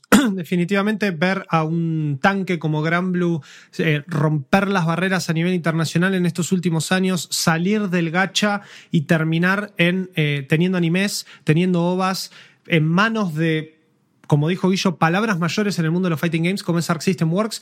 Under Night también está curado por eh, Arc System Works y tiene, lo, tiene por todos lados, eso porque definitivamente hoy un fighter 2D tiene que estar hecho por ellos. Un año en donde no tuvimos Evo, como dijo Guillo, súper flojo para los fighting games, pero sin embargo me parece que eh, son nombres muy importantes lamentablemente Street Fighter V, incluso habiendo dicho que no iban a sacar reversiones, sigue sacando reversiones, eh, pero Gran Blue Fantasy Versus tiene un modo historia completísimo, tiene medio un gacha metido adentro, es un buen juego, tiene variedad de personajes.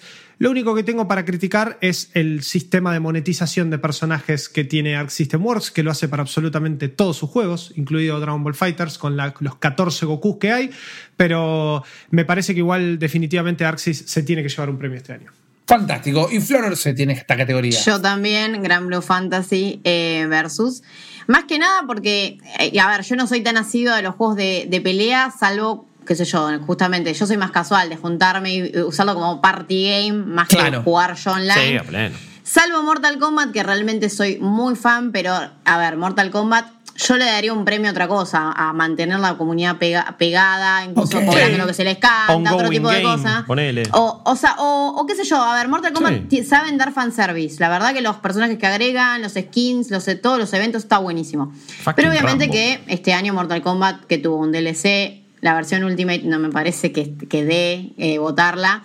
Eh, y Gran Blue Fantasy, bueno, además de todo lo que dijeron, me parece que los juegos en general de Arc System Works son juegos como que qué sé yo, que se adaptan tanto al casual, porque a ver, yo como casual, la verdad que estos son juegos que son cómodos, tienen un buen repertorio de personajes, son súper lindos, suelen tener contenido para un jugador que también está copado. Eh, y después, bueno, porque obviamente teniendo amigues, conocides que son re fans, todo lo que hace Arc System Works la rompe y me parece que este juego en lo que es eh, la comunidad de Fighting Games también es muy querido, así que el voto fue para eh, Fantástico, me veo superado en números en esta situación. El voto de malditos nerds fue para Grand Blue Fantasy Versus, así que ahí lo tienen. Al bolsillo el eh, y creo que va a ser también quien va a ganar la proyección. Malditos Games. Y ahora vamos con una categoría que tiene un juego dentro que me parece que va a empezar a aparecer cada vez más seguido en estos hmm. premios. Estamos en la categoría de mejor juego de rol. ¿Qué es el mejor juego de rol para The Game Awards? Es el mejor juego diseñado eh, alrededor de la mecánica de role-playing con los personajes más ricos, customización, progresión, incluyendo experiencias eh, MMO de juegos multiplayer masivos en línea. Los nominados son eh, Final Fantasy VII Remake, Genshin Impact, Persona 5 Royal, Wasteland 3 y Yakuza Laika Dragon. Le voy a preguntar en este momento a la señorita Flor Orsetti cuál fue su voto de este año. Yo voté a Genshin Impact. No, bueno, no, yo no te lo puedo creer. Yo no te lo puedo Eso creer. no, eso no se lo esperaba, ¿no? Mirá. Pero ¿saben por qué?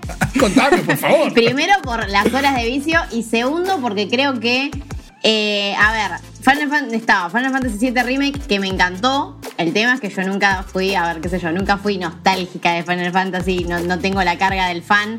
El juego me gustó mucho. Pero lo que tiene Genshin Impact es que tiene, es- está bien, es súper robado quizás, pero es un Breath of the Wild chino. Y el Y diseño, y el diseño de mundo Está de Breath of the Wild robado. para mí es, está todo robado, si no se lo reconozco.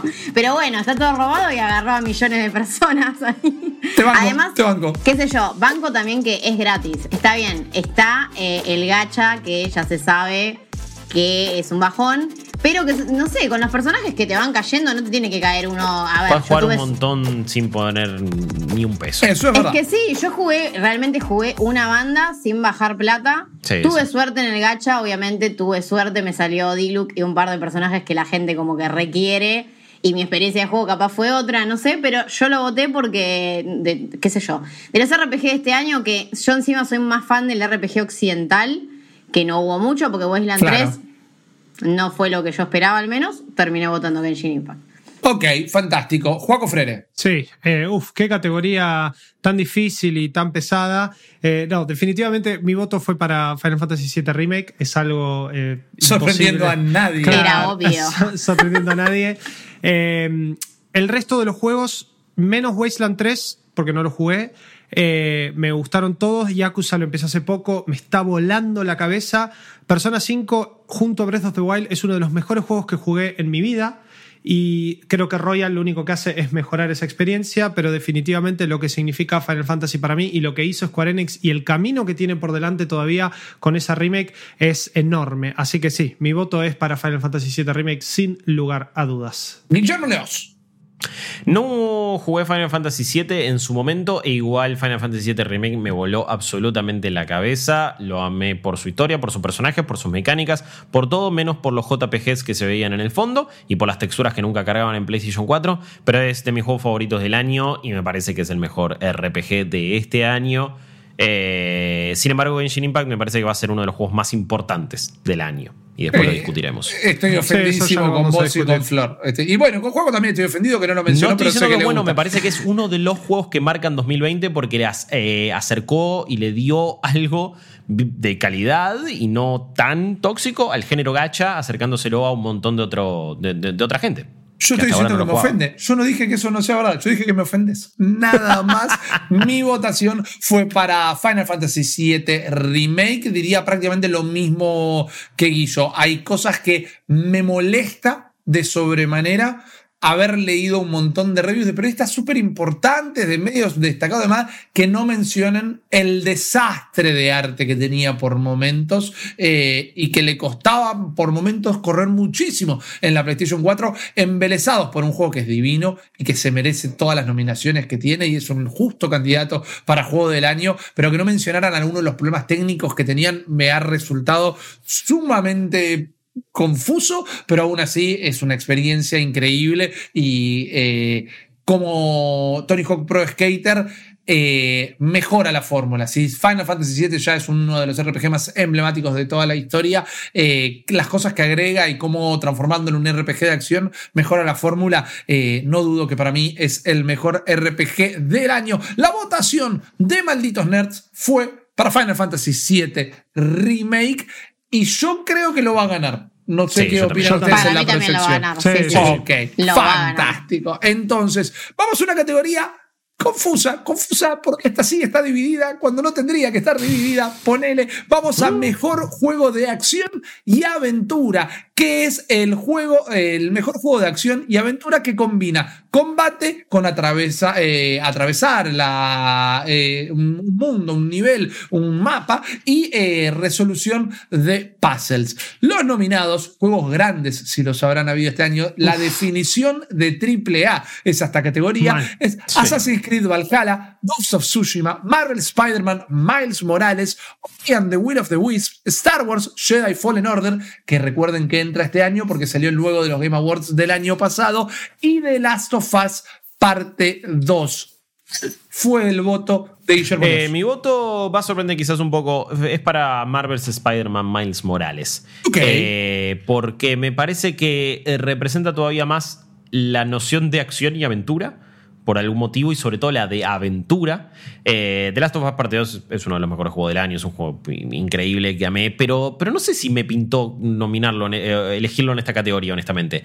Sí, Miles Morales lo tengo mucho más fresco, pero me, me emocionó mucho el juego. Sus personajes, todo. La verdad que eh, cada vez lo valoro más y lo pongo más alto en mi lista. Ok, fantástico. Juan Frere. The Last of Us parte 2. Ok. Eh, leí la definición de la categoría y lo trasladé a cómo fue mi pasada por The Last of Us y me sentí completamente identificado en todo sentido. Lo que fue explorar y cada paso con, con Ellie y con, eh, bueno, con el resto de los protagonistas de The Last of Us parte 2. Ya está, Eh, ya altura- decir que fue altura ya está, pero no está pasa bien. nada. Se te banca la ya intención. Lo cuidé, lo cuidé, lo cuidé. Eh, no, no, definitivamente me sentí totalmente identificado. Eh, hay juegazos. De vuelta, es otra categoría que digo, jueguen todo, no, no dejen ninguno afuera, pero eh, me parece que The Last of Us, y, y estoy, estuve igual que Guillo, eh, me costaba meterlo en esta categoría, porque lo, bueno, después verán, estuvo en otra, pero qué sé yo, no sé, Eh, me parece que se lo merece, Fantástico. te voy a decir. Flor Setti. de Last of Us parte 2, porque yo siento, a ver, que se- encima hace poco volví a jugar al 1. Eh, Mm. y que Es sí, un no, buen no sé. ese. Ah, no, eh, eh, Sí. me sigo quedando con el 2, pero bueno. Eh, lo que me pasa, sí. lo que me pasa con The Last of Us eh, 2 es que, a ver, es un juego que tiene muchos géneros, es difícil encasillarlo, pero me parece que la cuota de acción-aventura está bien, o sea, tiene momentos de explorar un montón de escenarios, momentos en los que la acción recontra baja, que son incluso algunos bastante contemplativos, otros que son re explorar, encontrar un montón de cositas. Eh, y me parece que, a ver, en una época en, en la que casi todos los juegos tienen elementos muy RPG o muy de, sí, progresar el personaje, levelearlo, mejorarlo, The Last of Us se mantuvo, bueno, Miles Morales es otro que también hubiese votado, pero yo me quedo con The Last of Us, o sea, Miles Morales me encantó. Eh, pero bueno, me parece que son juegos que son acción-aventura pura, que es algo que ah, no sé si está quedando tanto, porque hay mucho, mucho mundo abierto, mucho RPG, mucho esa onda. Eh, y bueno, The Last of Us me parece que de los que queda de acción-aventura es el mejor. Fantástico. Mi voto en esta categoría también fue para The Last of Us parte 2 porque para hacerlo rápido, como bien dijo Juaco, me parece la definición de la categoría y el mejor equilibrio en cuanto a la definición de la categoría, en cuanto a resolución de puzzles, atravesar y descubrir un entorno y el combate. Eh, estoy muy de acuerdo con Guicho que Marvel Spider-Man es un juego hermoso, fantástico. Lo revisé, pueden ir a ver el puntaje que le puse todo. Para mí es mejor que el Spider-Man de 2018, Sí, pero sí. creo que le falta tal vez eh, resolución de puzzles y demás. Y mientras que es un mejor juego todavía, el escenario sí es repetido, poner entonces no sé si hay tanta frescura, más allá que que suceda en Navidad y está fantástico. Harlem es increíble. Me parece que The Last of Us Parte 2 es la mejor descripción de esta categoría. Muy bien. El voto de toda la redacción de Malditos Nerds fue Ghost of Tsushima. Y señorita y señoritos. Hacelo a vos porque si no usar lo hago yo mi y, veto. te, te voto el tuyo. Si me joda esto.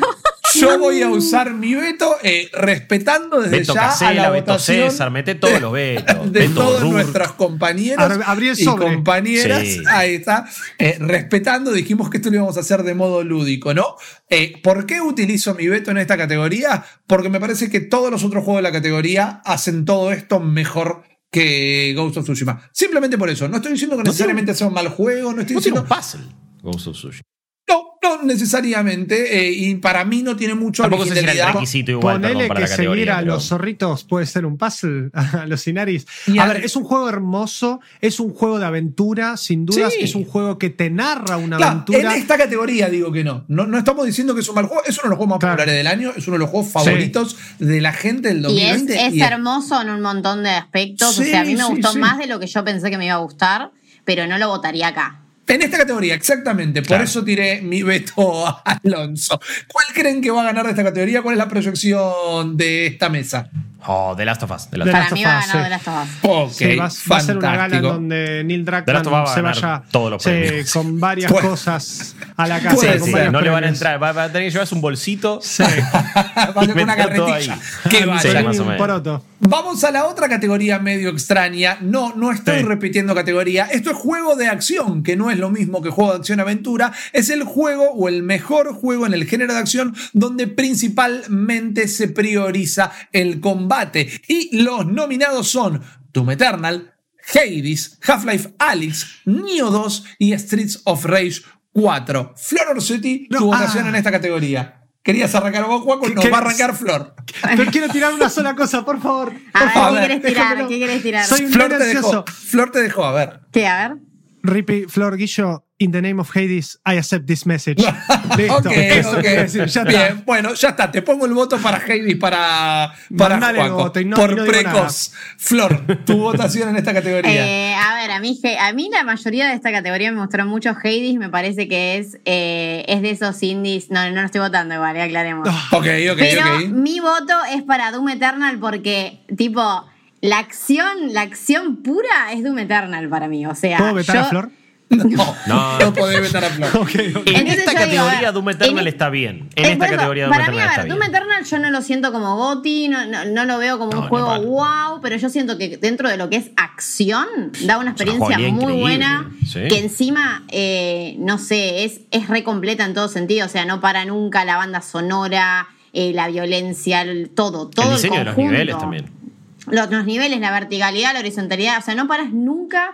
eh, y, es- y como lo que es acción, me parece que es el mejor juego de acción. Eh, si qué sé yo, si hubiese habido solo acción-aventura, bueno, Doom Eternal no sé dónde entraba, pero Claro. esto está acción y entró.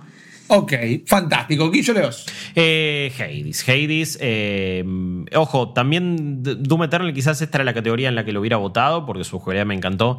Pero lo que siento cada vez que empiezo un run de Hades, con las distintas armas, distintas habilidades, el dinamismo que tiene, la, la adrenalina que me genera es, es única, es un juego único.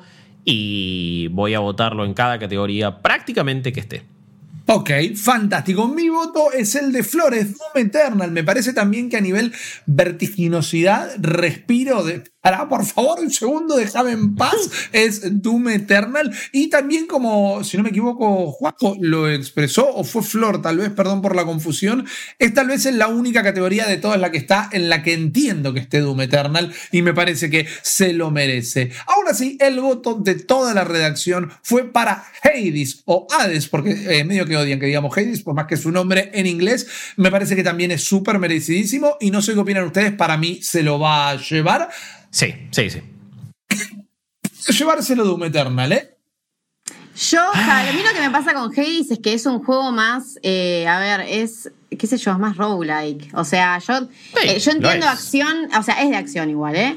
Pero yo entiendo acción como la acción, qué sé yo, más pura. O un hack and slash o un shooter. Para El mí. tema es que Hades es un hack and slash. Sí, igual tiene porque bastante, Sí, es verdad. También cuando nos ponemos Con a una hablar vista de. isométrica. Un roguelike puede ser tranquilamente un juego de batallas por turno también. O sea, me Sí, parece sí, que sí. va, va por atrás. Rogue Legacy 2, si hubiese salido en el 1. punto- en su 1.0, en su versión full, me parece que hubiese tenido también un buen lugar, porque también es eso, es un roguelike de acción. Pero Hades, con la música, con su hack and slasheo, su luteo, eh, me parece que es. Posta, lo pongo. Ah, Obviamente porque es mi voto más arriba que Doom, pero me parece que hasta me genera el mismo frenetismo. Pues llega un punto en Hades en donde no entiendo Sí. qué está pasando. Sí, sí, sí, estoy de acuerdo con vos en ese sentido, por eso también fue el voto de la reacción de Malditos Nerds. Es una de las categorías, eh, tal vez difíciles en el sentido de que se queda muchísima gente afuera. Estamos hablando de mejor juego de realidad virtual o de realidad aumentada, por juegos que se destaquen en la experiencia del campo de la realidad virtual o la realidad aumentada, sin importar la plataforma. Y los nominados son Dreams, Half-Life Alyx, Marvel's Iron Man VR, otro que vino de la mano con One Punch Man para mí, Star Wars Squadrons y The Walking Dead Saints and Sinners. Juan, estabas desesperado por arrancar en la otra, ahora arrancás vos. ¿Cuál fue para vos tu voto en este caso como mejor juego de realidad virtual o realidad aumentada? Habiendo jugado solamente 10 minutos, porque fue todo lo que me permitió tanto la cuarentena y la pandemia, eh, el resto no pude, no tengo VR más que el de PlayStation, mi voto es para Half-Life Alyx. En 10 minutos el juego me demostró realmente el potencial que tiene la realidad virtual y también, incluso como desarrollador y habiendo desarrollado en realidad virtual, lo lejos que estamos eh, de que sea un producto de tan consumo masivo como para que todo el mundo pueda tener un Alex en su casa. Eh, pero bueno, me despertó muchas, muchas sensaciones. Me, encanta. Flor Orsetti. Yo voté el Star Wars Squadrons porque no jugué eh, Half-Life Alyx, porque tengo también PlayStation VR. Eh, a ver, ojalá el Half-Life Alyx llegue, a más visores, qué sé yo. El de PlayStation, malo o bien, es el que más gente tiene. Sí, correcto. Entonces, pero bueno, qué sé yo, los de PC eh, están caros, está jodido, es bastante, como decimos, una tecnología bastante privativa. Eh, lo que me dijeron de Half-Life Alyx es que está, la rompe y me imagino, qué sé yo, hay juegos de realidad virtual. Si nunca usaron realidad virtual, cuando, cuando usas un juego que sabes que cambia un paradigma, estás ahí adentro, te das cuenta. No sé, a mí me pasó con Moss y me imagino que debe pasar con el Half-Life Alyx. Pero bueno, dentro de lo que es, o sea, realidad virtual bien hecha, inmersiva y copada, el Star Wars Squadrons está buenísimo. O sea, lo que estás ahí adentro de la nave y demás, no, lo puedes creer. Y bueno, el, el, Iron Man me pasa lo mismo que a vos, que a mí me pareció un bodrio, yo no sé. Para mí había que llenar la categoría de alguna manera con respecto a la gente que trabajó, ¿no? Pero había que llenar la categoría. Guillo Leos. Eh, no, bueno, Half-Life, Alex, por favor. Estábamos esperando Half-Life 3 y en gran parte esto lo es. el tema es que poca gente lo puede jugar. Eh, y eso es una cagada y debería estar en todos los cascos y deberían hacer un porteo que no sea un juego de realidad virtual. A la vez, eso le quitaría gran parte de la gracia y de cómo fue desarrollado, pero no hay otro juego con esta inmersión, con este nivel de detalle, con y encima todo con una narrativa pero fenomenal, con gran parte del equipo de Camposanto trabajando en eso, en los diálogos, diálogos que bajaron a tierra todavía más lo que es la saga Half-Life y que humanizan a los personajes. Y además, ciertas secuencias de acción son de lo mejor que juega en el año en realidad virtual, y eso es algo que, que rara vez podés ver en algo que no sea un juego sobre rieles. Y Half-Life Alex te lo da, y me parece que es una experiencia única y lejos de lo mejor del año. Eh, estoy completamente de acuerdo con ustedes. Eh, tengo una pequeña mención especial a Walking Dead Saints and Sinners, no solo porque me gusta mucho el juego, sino porque creo que es el mejor juego de The Walking Dead, teniendo en cuenta inclusive los de Telltales, y creo que por eso hizo un gran, tuvo un gran impacto en mí.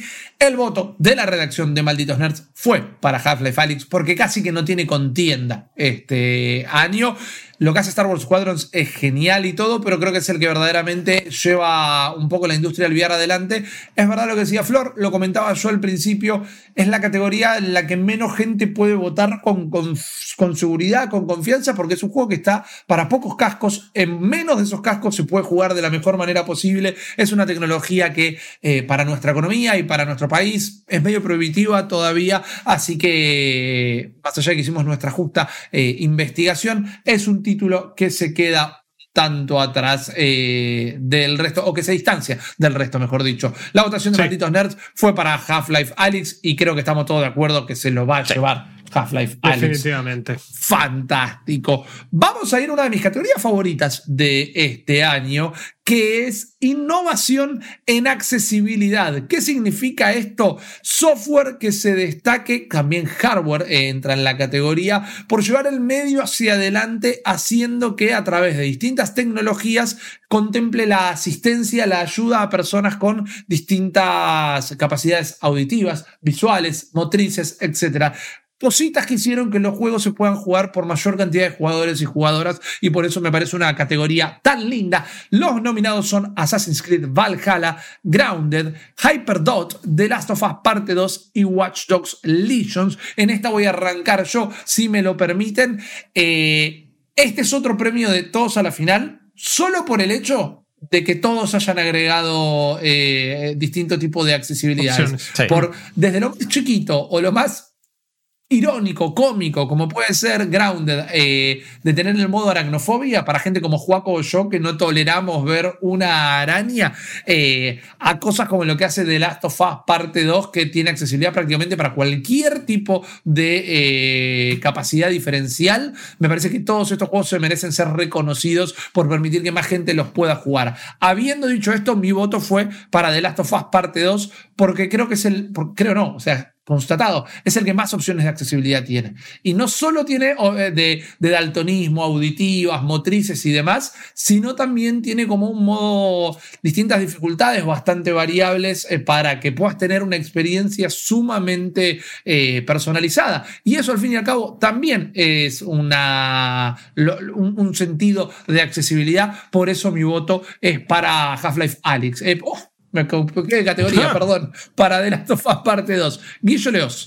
Eh, si bien creo que debería ganarlo, y me parece que el que más hace es The Last, The Last of Us Parte 2 por todo lo que dijiste, voté a Grounded por el hecho de haber tenido en cuenta lo de la aracnofobia. Me parece que es, es algo muy interesante a, a tener en cuenta y que cada vez más estudios seguramente van a, van a utilizar. Solamente por eso, pero de nuevo, me parece que es una categoría donde un montón de juegos están haciendo cosas súper interesantes en ese aspecto y lo, lo, lo recontravaloro.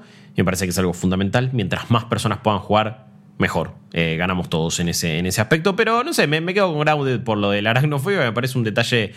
Es cuidar a tu público también. De una, de una, totalmente. Juaco Frere. Mismo que Guillo. Hizo mi laburo y mi paso por Grounded porque lo grabamos para Fantastic Flow y era parte del laburo mucho más fácil.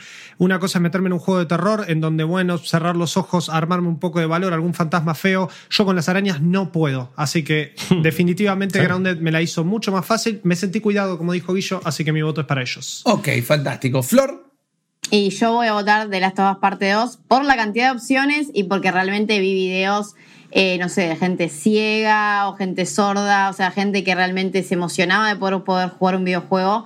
Eh, y además, bueno, te, te metes a ver la cantidad de opciones que tiene y no puedes creer. O sea, es lo que me pasó a mí, así que por eso lo voté. Exactamente. Una mención de honor que no está acá, pero quiero agregarla. Miles Morales también tiene muchas opciones de, Sí, de sí, accesibilidad y bueno, no entró en la categoría, pero yo también vi eh, videos de gente no vidente o, o legalmente ciega, digamos, que no es lo mismo que no vidente, pudiendo jugar y, y nada, siempre me emociona un toque. Es más gente jugando los videos, que es lo que nos gusta. El voto de Malditos Nerds, sin embargo, fue para The Last of Us parte 2 y también creo que puede llegar a ser quien lo gane una vez más por ser quien más opciones tiene de accesibilidad. Vamos hablando de que más gente juegue videojuegos, otra categoría orientada a la gente y es eh, el mejor soporte de la comunidad, reconociendo a las comunidades el soporte que ponen la transparencia y la respuesta desde el aspecto social, desde las redes sociales, desde la actividad que hacen en el juego, de eh, updates, parches, comunicación, estudio público, una categoría interesante realmente para tener en cuenta y los nominados son, o fueron en realidad, Apex Legends, Destiny 2, Fallout Guys, eh, Fallout Guys, me inventé un juego ahí. Ojalá. Fall Guys Ultimate Knockout, Fortnite, No Man's Sky y Valorant. ¿Cuáles fueron para ustedes los juegos que se destacan de soporte de la comunidad o para la comunidad? Te pregunto a vos, Guillermo Leos. Va a ser quizás una elección polémica en cierto punto, pero voté a Fall Guys. Y no, no confundir el soporte de la comunidad con el ongoing game, como el juego como servicio. Claro. Eh, me refiero a cómo ha estado generando actividad en redes sociales, armando una comunidad con un juego nuevo, con una empresa y un de publicador que no tiene tampoco el historial de ser un juego eh, con ya comunidades establecidas o, que, o tener foros ya donde la gente pueda responder. Digo, pienso en Valorant. Bueno, ya es la comunidad de Riot misma es la de Valorant. Claro. Entonces, como que me parece que ahí ya lo agarran. Fortnite, bueno, sí, que es, un juego que tiene una comunidad tan grande, como todo el mundo pertenece a eso. Entonces me parece que Fall Guys como que, bueno, a, base de un montón de, tweets en redes sociales se mantuvo relevante incluso cuando su juego ya no lo era. Eh, así que me parece que en ese aspecto le ha dado una buena comunidad, encima de lo que hace Devolver en general. Destiny 2, eh, ahora, hoy por hoy, terminó teniendo un buen año, pero tampoco fue quizás el, más, eh, no sé, suave eh, o, mejor transitado, encima con varios problemas dentro de la comunidad de Destiny, con varias personas recibiendo denuncias de, abuso y de acoso. Entonces me parece que, en lo personal, me quedo con Fall Guys. Ok, fantástico. Eh, Juaco Frere. Sí, Fortnite. Eh, me fui por el voto, no sé si fácil, pero me fui realmente por la significancia que tuvo tanto Fortnite como Warzone, como estos eh, Battle Royale free to play y con todo lo que implica darle a la comunidad. Me parece que todos se merecían el premio. Se lo doy a Fortnite por una cuestión de trayectoria y por una cuestión de que el peso que generó. Celebro todo lo que nos haya acompañado de esta forma tan accesible como es el free to play en este año tan difícil. Así que ese es mi voto. Ok, fantástico. Flor, ¿Cuál es tu voto? Y yo voté Fortnite también, bueno, por lo que dice Juaco y porque también me parece que una comunidad tan grande hay que mantenerla, la gente no deja de jugar. Con cada nueva temporada están todos súper emocionados, siguen jugando. Eh, además, tampoco se deja de hablar de Fortnite. Eh, así que bueno, mi voto fue para ahí. Ok, fantástico. Mi voto en este caso fue para Apex Legends, porque mientras están todos los nominados bastante a la altura en cuanto al laburo que hacen, a veces Apex lo siento que rema eh, contra la marea o rema en dulce de leche, hmm, porque es un juegazo, es un juegazo y le dan un montón de soporte y hay laburo de la comunidad, muchísimo de de comunicación con la comunidad, sobre todo, pero siempre está en un segundo o tercer lugar, luego de Fortnite y Warzone particularmente que hacen lo suyo, hacen lo propio y estoy de acuerdo, pero a veces la siento como hasta la más cariñosa la comunidad de Apex Legends, por eso fue mi voto, pero el voto de malditos nerds fue para Fall Guys Ultimate Knockout, como fue el voto del señor Guillermo Leos, ¿Cuál creen ustedes que va a ser el ganador o que habrá sido el ganador? Ah, Creo que Fall Guys. Para mí, Fall Guys es. Sí, eh, Fall Guys, pues sí. Escuchando más argumentos y confiando en mi querida redacción, creo que sí. Bueno, fantástico. Lo dejamos asentado entonces y pasamos a la siguiente categoría.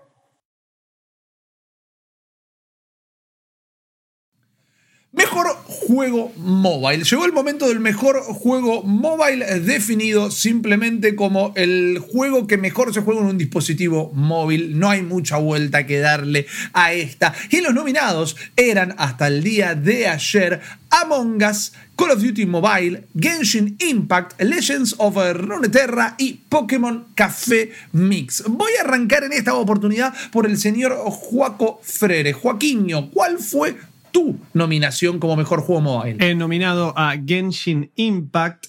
Eh, definitivamente esta era la categoría donde quería meter al juego de mi joyo, que a mi parecer y la elección fue tomada en base más que nada al la cuestión de no puedo creer que esto funcione en un celular, o sea, vamos a ser 100% sinceros. Eh, mi joyo que viene con una trayectoria con eh, Honkai Impact Third antes, también otro juego bastante parecido a Devil May Cry, que la verdad que se veía también del re carajo y es eh, increíble cómo, cómo estos tipos logran empaquetar estos juegos en celulares. Más allá de eso y más allá de la cultura del gacha, que sabemos que acá de este lado del mundo no pega tanto como cruzando el charco, me parece que Genshin Impact igual, y creo que lo hablábamos hace un ratito también, eh, generó horas y horas de contenido y la posibilidad de trasladar eso entre una PC, un celular, jugarlo también en tu PlayStation 4 me parece que ese paquetito completo merecía la nominación. Me gusta, me gusta cómo lo has ejemplificado. Flor, ¿cuál fue tu votación en esta categoría? Yo también nominé a Genshin Impact. que ya saben que ya lo voté para RPG. Tomá. No, no, está bien, no dije nada. No, eh, no, en realidad me pasa porque, a ver, obviamente que había varios juegos copados, qué sé yo, el, el Call of Duty Mobile está buenísimo, o sea, conozco un montón de gente que lo juega y está muy bueno. Lo mismo pasa, bueno, Among Us, sin dudarlo, obviamente, es un fenómeno, pero me parece que Genshin Impact, o sea, es un juego mobile que o sea, es, es raro encontrar, digamos, un RPG de ese calibre gratis. Obviamente, a ver, es para celulares, tablets de alta gama, ¿no? No lo corres en cualquier lado. Pero Claro. si tenés, qué sé yo, yo lo uso, lo jugué en el iPhone 11 solo para probar, porque realmente lo juego en PC, en el Genshin, y la verdad funciona increíble. O sea, es como no puedes creer. Sí, me parece que eso es una de sus mayores características, ¿no? Eh, El, el- el crossplay, el cross-save, pero eh, un Breath of the Wild en tu celu, digamos, dejando de lado que está todo choreado, ya lo discutimos, eh, habla muy bien de Sí, Genshin es que Impact. no es algo que encontrás todos los días, por eso lo voté, la verdad. Exactamente, exactamente. Guillermo Eh, un poco por las mismas razones voté a Genshin Impact. Hay una parte de mí igual que dice, es un juego, de- o sea, un juego así que también está en otras plataformas, que mucha gente lo juega en PC, en consolas. Está bien que sea votado como mejor juego mobile y no estrictamente uno mobile. Eh, tanto eso va tanto para Among Us como para Genshin Impact, pero la verdad que me quedo con esa sorpresa, ¿no? Y con acercarle el mundo gacha a un montón de gente y dar un juego, un RPG de ese calibre gratuito me parece eh, algo muy loable y muy copado. Porque además, encima, lo que jugué me gustó mucho. Eh, y si no tuviera que jugar a todo lo que sale, estaría jugando Genshin Impact todo el tiempo, probablemente. Pero, pero po- por eso lo elegí. Igualmente tengo mis reservas de si no tuve que haber votado en un juego exclusivamente mobile. Ok, bueno, mira, eh, me das un buen enganche porque primero le quería decir que casi me convencen, casi me hacen pensar, che, voté mal de alguna manera porque fueron muy buenos argumentos. Yo en esta me, me pegó un, un- un viejazo o un ataque de literalidad, si así lo desean. Yo acá voté Otra a vez, Pokémon ah. Café Mix porque me pareció el juego más juego mobile o el juego más juego de celular de toda esta Ok. lista. Está buenísimo Genshin Impact. O sea, ustedes saben que yo realmente detesto como no tiene mucha originalidad o como ha robado varios assets, cosas por el estilo. Pero la verdad que como el juego es bueno, eh, Sí. Call of Duty Mobile, hiper popular en todo el mundo, funciona re bien. Estoy sorprendido, quizás porque no me muevo por los mismos círculos, pero uno esperaba, o yo esperaba, mejor dicho, que Raneterra tuviera más revuelo, más gente hablando al respecto y todo, y me parece como que eh, va bastante tranquilo. Y Among Us, que me he divertido muchísimo este año, no sé, ponele que también lo puedes jugar en otra plataforma como en PC, como es Genshin Impact. eh, tiene la ventaja de que en celulares es gratuito, pero Among Us está en esta nebulosa de que tiene un par de años largos, no es estrictamente de celular, nada. Me pareció que estaba medio de prestado en esta categoría, mientras no deja de ser un buen juego y lo banco. Por eso voté por Pokémon Café Mix, que la verdad que puede ser que palidezca ante los otros nominados, pero lo consideré como el juego realmente eh, de celular, esa categoría de juego de celular. Sí, sí. Y La dinámica lo- de un juego de celular. Claro, lo disfruté un montón. pelotitas. Me parece que, que le encontraron una vueltita al Connect 3 con esto de que las piezas estén sueltas en realidad y no literalmente en columnas. Le, le- le he dado un par de horas largas desde que salió y me gustó. Sin embargo, sin embargo, el voto de la redacción de Malditos Nerds fue para el Monguito, fue para el Among Us, que eh, está, fue nominado como nosotros como el mejor juego mobile. Y la pregunta que les hago en este momento es: ¿Ustedes cuál creen el pálpito, la proyección que va a llevarse el premio? O que se lo llevó ayer en realidad, Sí, maldito claro. eh, concordancia espacio-temporal. Yo lo veo, yo lo veo entre. Genshin Impact y Call of Duty Mobile, más que nada por una cuestión de que Call of Duty Mobile está pensado, o sea, tiene su base de popularidad, que un poco lo que decía también Flor hace un rato, esto de pensar en el voto de la prensa internacional, ¿no? De tener en cuenta esa prensa y decir, bueno, puede ser que Call of Duty tenga una buena chance. Juéguensela, juéguensela, Joaquinho. Uno. Ah, Caramba. Genshin. Por uno. Para mí, para mí Genshin también. Ok, Genshin. bien, fantástico. Vamos a anotarlo. Eh, esto es como el Congreso. Juan, se bien, te cortó el tiempo de exposición y te Levanta y tenemos que cortar. Exacto. Vamos a una categoría que me gusta mucho y que me parece que ha tenido realmente muy buenos juegos este año. Sí. Y es el mejor juego indie, el juego eh, que destaca la excelencia creativa y técnica en juegos hechos eh, por fuera de estudios tradicionales eh, y publicadoras tradicionales, ¿no? De las grandes empresas, juegos Sí. hechos un poco más a pulmón. Y los nominados eran Carrion, Fall Guys Ultimate Knockout, Hades, Spelunky 2 y Spirit Farer. Y yo le voy a preguntar a Guillermo Leos. ¿Cuál fue su Eh, mejor juego independiente de este mucho- año? A ver, mi- mi- mis felicitaciones para, todas, para, para todos los juegos nominados. Me parece que han hecho todos un gran esfuerzo por estar ahí. Son todos grandes juegos, pero no tienen nada que hacer contra Hades. O sea, dejate de joder. Sacalos a todos del, del- de, de lado. Incluso Spelunky 2, que es un juegazo. Todo, igual son, son, son todos posta. Grandes juegos. Spiritfarer, Fall Guys, Carrion. O sea, agarrá toda la lista de juegos indies y metele a todos de una. Pero Hades me parece que es, es, es directamente. Si Palabras está como mayores. candidato a juego del año, si probablemente sea esté ahí peleando en lo personal muy arriba, tiene que ser también el mejor juego independiente. Eh, un Supergiant que ya tiene tanto reconocimiento que no sé si muchas personas lo, lo sienten como independiente a ese estudio, digo, con tanta trayectoria ya a esta altura, y cada vez que hace algo tiene una buena publicidad y un buen renombre. Pero bueno, sigue siendo un estudio independiente y es un juego increíble, Hades, y por eso me parece que debería ser el ganador. Eh, me pregunto dentro de mi corazón si me- tengo un pálpito de esta categoría. Igual voy a seguir preguntando. Le voy a preguntar a Flor Rossetti cuál es para ella el mejor juego independiente. También, obviamente, voté a Hades o Hades, a mí me gusta decirlo así. Eh, en realidad, porque, a ver, más allá de todo lo que dijo Guillo, eh, es un indie de prestigio, es como el disco Elysium de este año. O sea, es un Claro. juego que, eh, eh, eh, qué sé yo, a ver, sí, capaz no es. No es lo que. No es la mayoría del desarrollo indie así, pero cuando sale un indie así es lo mejor. O sea, ya está. Totalmente. Joaco, ¿pregunto o.? En el o nombre sea- de Hades acepto tu mensaje. Fantástico. Que, ¿Saben qué? Eh, le voy a pegar del arguirucho. Mi voto fue para Hades. La redacción de Malditos Nerds votó Hades. Y me voy a adelantar a poner que el pálpito, la proyección, Está debe haber sido Hades. eh, eh, porque está medio cantado. Si no se dieron cuenta hasta ahora, más o menos, ahí que nos estás escuchando en tu casa, en el auto, en el laburo, cuando te puedas cortar y poner a jugar algo, jugate Hades, porque lo recomendamos un poquito, realmente. Y vamos a la categoría de mejor juego como servicio, algo que ya habiendo saltado de generación y viendo cómo va evolucionando esta categoría, recordemos que no nació hace tanto el concepto de juego como servicio, o al menos no fue hace tanto ya que ha modificado a la industria, porque ahora medio que hasta la payana o saltar a la cuerda lo están transformando eh, en un juego como servicio. Se anunció que el año que viene le van a poner un pase de batalla a Sea of Thieves, por ejemplo. Todo es hoy por hoy un juego como servicio. Quizás llegó hasta tarde, podríamos llegar a decir.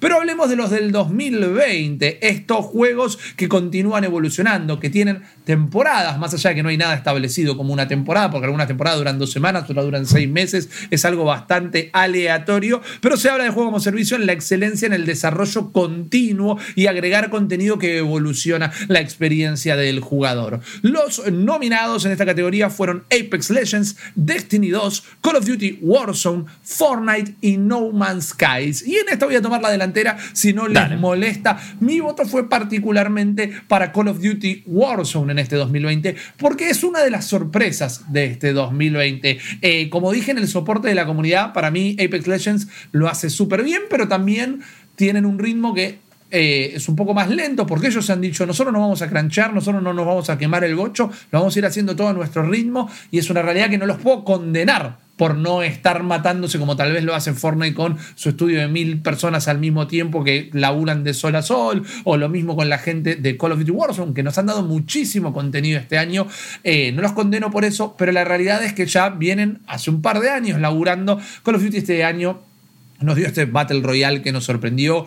Todos los agregados eh, han sido muy bien recibidos. Cuando incorporan un modo está bien hecho. Todo lo que es temas de eh, eh, balances y demás, nunca la pifia mucho, nunca hay tanto para corregir. El evento de Halloween fue divertidísimo. Me parece que este año se merece el reconocimiento Call of Duty Warzone y siempre estoy a la expectativa de qué es lo que van a sumar. Por eso fue mi voto para el juego de Activision. Flor, ¿cuál nominaste vos como mejor juego como servicio? Bueno, yo nominé eh, Fortnite porque la verdad que me parece, o sea, qué sé yo, hablar de Fortnite a esta altura no sé cuánto nuevo se puede decir, pero Ah.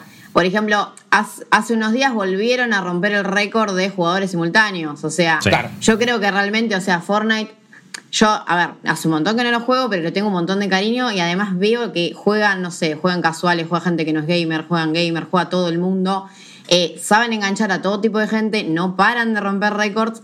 Y qué sé yo, el juego está bueno, encima es gratis, está en todos lados. O sea, La realidad es que yo, o sea, Fortnite lo defiendo en esa y me parece que como servicio eh, la, la, siguen rompiendo. Te van con muerte. Te diría, es más, eh, siempre es difícil no votar por Fortnite acá. Haya tenido mejor o peor contenido este año, para mí ya directamente no tendría que estar nominado y es el premio Fortnite a los juegos como servicio.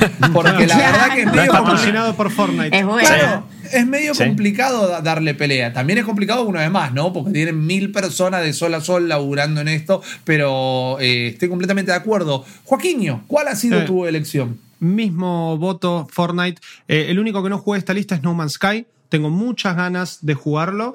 Me parece que eh, hay una trayectoria de Hello Games en todo lo que cambiaron el juego y todo lo que está hecho ahora, pero así per se como servicio, el resto lo jugué todo, el resto está bueno, pero me mantengo con Fortnite, también por una cuestión personal, porque lo empezamos a jugar con ustedes más este año, yo era un tipo que no jugaba Fortnite y más allá de los chistes, realmente me enganché, me gustó estos cambios de season, así que sí, sí, es, es personal y es también por lo que se ve desde afuera. Yo le quiero contar a los chicos y las chicas que nos están escuchando que Juaco siempre bastante reacio a jugar Fortnite. En una de las Mal. últimas partidas que jugamos está, che, qué lindo esto. Che, che, ¿me puedo comprar el paseo? Creo de que batalla? me gusta Che, ¿cu- Fortnite. ¿Cuándo jugamos de nuevo? Gusta Mandalorian. Escuchame una cosa. Está Baby Bueno, Yoda. ¿Cómo no lo voy a farmear? todo bien, todo bien, nadie te está criticando. Guillermo Leos, tu juego como servicio, tu nominación. Eh, en mi caso, a ver, no voto Fortnite porque es medio como darle el Martín Fierro a fútbol de primera eh, por, por todo el tiempo ser el, me- el mejor programa deportivo. Como, bueno, sí, ya sabemos, es Fortnite, listo, no pasa nada, va a ser el mejor juego como servicio siempre.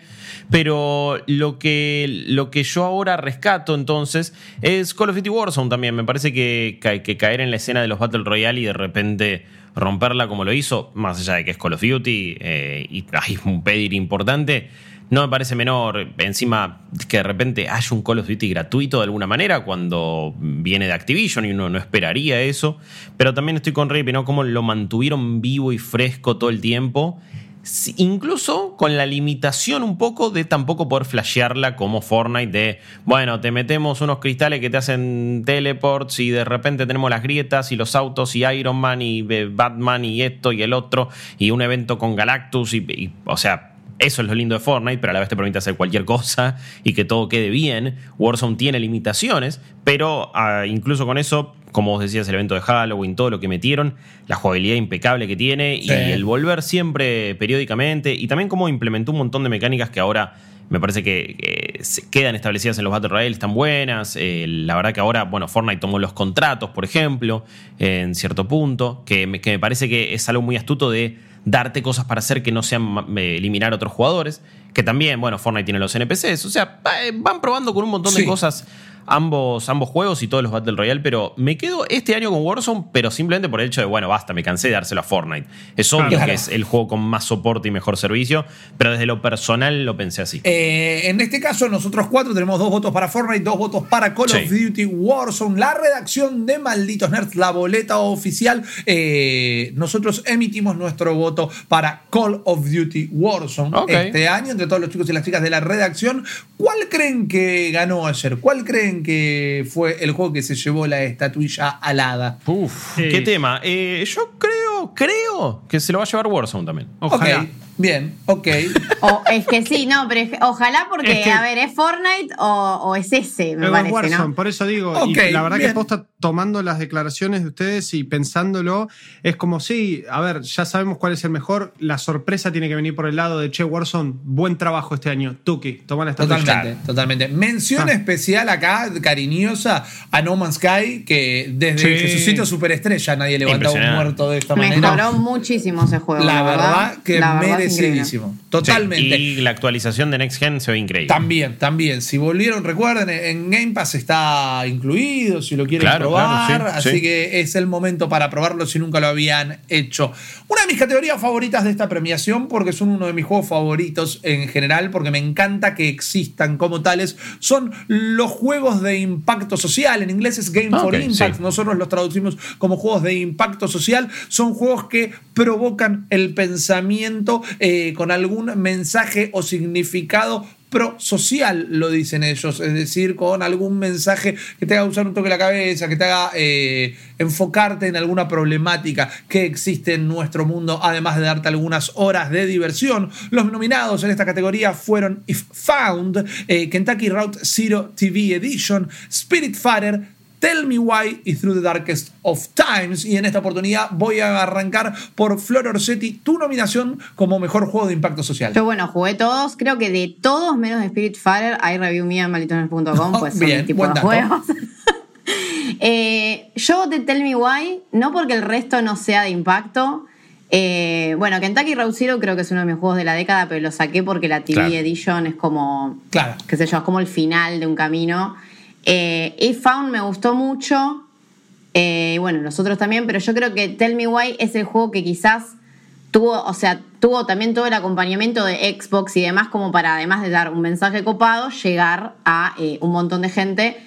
Y me parece que también, como es un juego de Don't Not, que es un estudio que hace rato está buscando impacto Sí. con juegos que además están buenos, eh, me parece que si hay que nominar a alguien o si alguien tiene que ganar, tiene que ser Tell Me Why. Ok, fantástico. Juego Frere. Lo mismo, exactamente el mismo speech. Ok, bien, Así, no, fantástico. no, en serio, me sacó todas las palabras. Como que me encanta Donod y vi un juego de Donod en la lista, lo tuve que votar, lo jugué, está en Game Pass, está disponible, cuenta una historia hermosa y me parece que la accesibilidad en este caso no vino solo por el lado de subtítulos, de colores y de opciones que ya sabemos y las conocemos, sino el hecho de esto, de hacer llegar una historia que está muy buena de dos hermanos que eh, se descubren a, a sí mismos y que en este año me parece que hizo mucha falta. Totalmente, totalmente. Esa perspectiva es muy interesante. Un día nos vamos a enterar cómo hace Don Not para sacar tantos juegos tan seguidos y no sucumbir eh, en Un la ejército faena. de monos programando.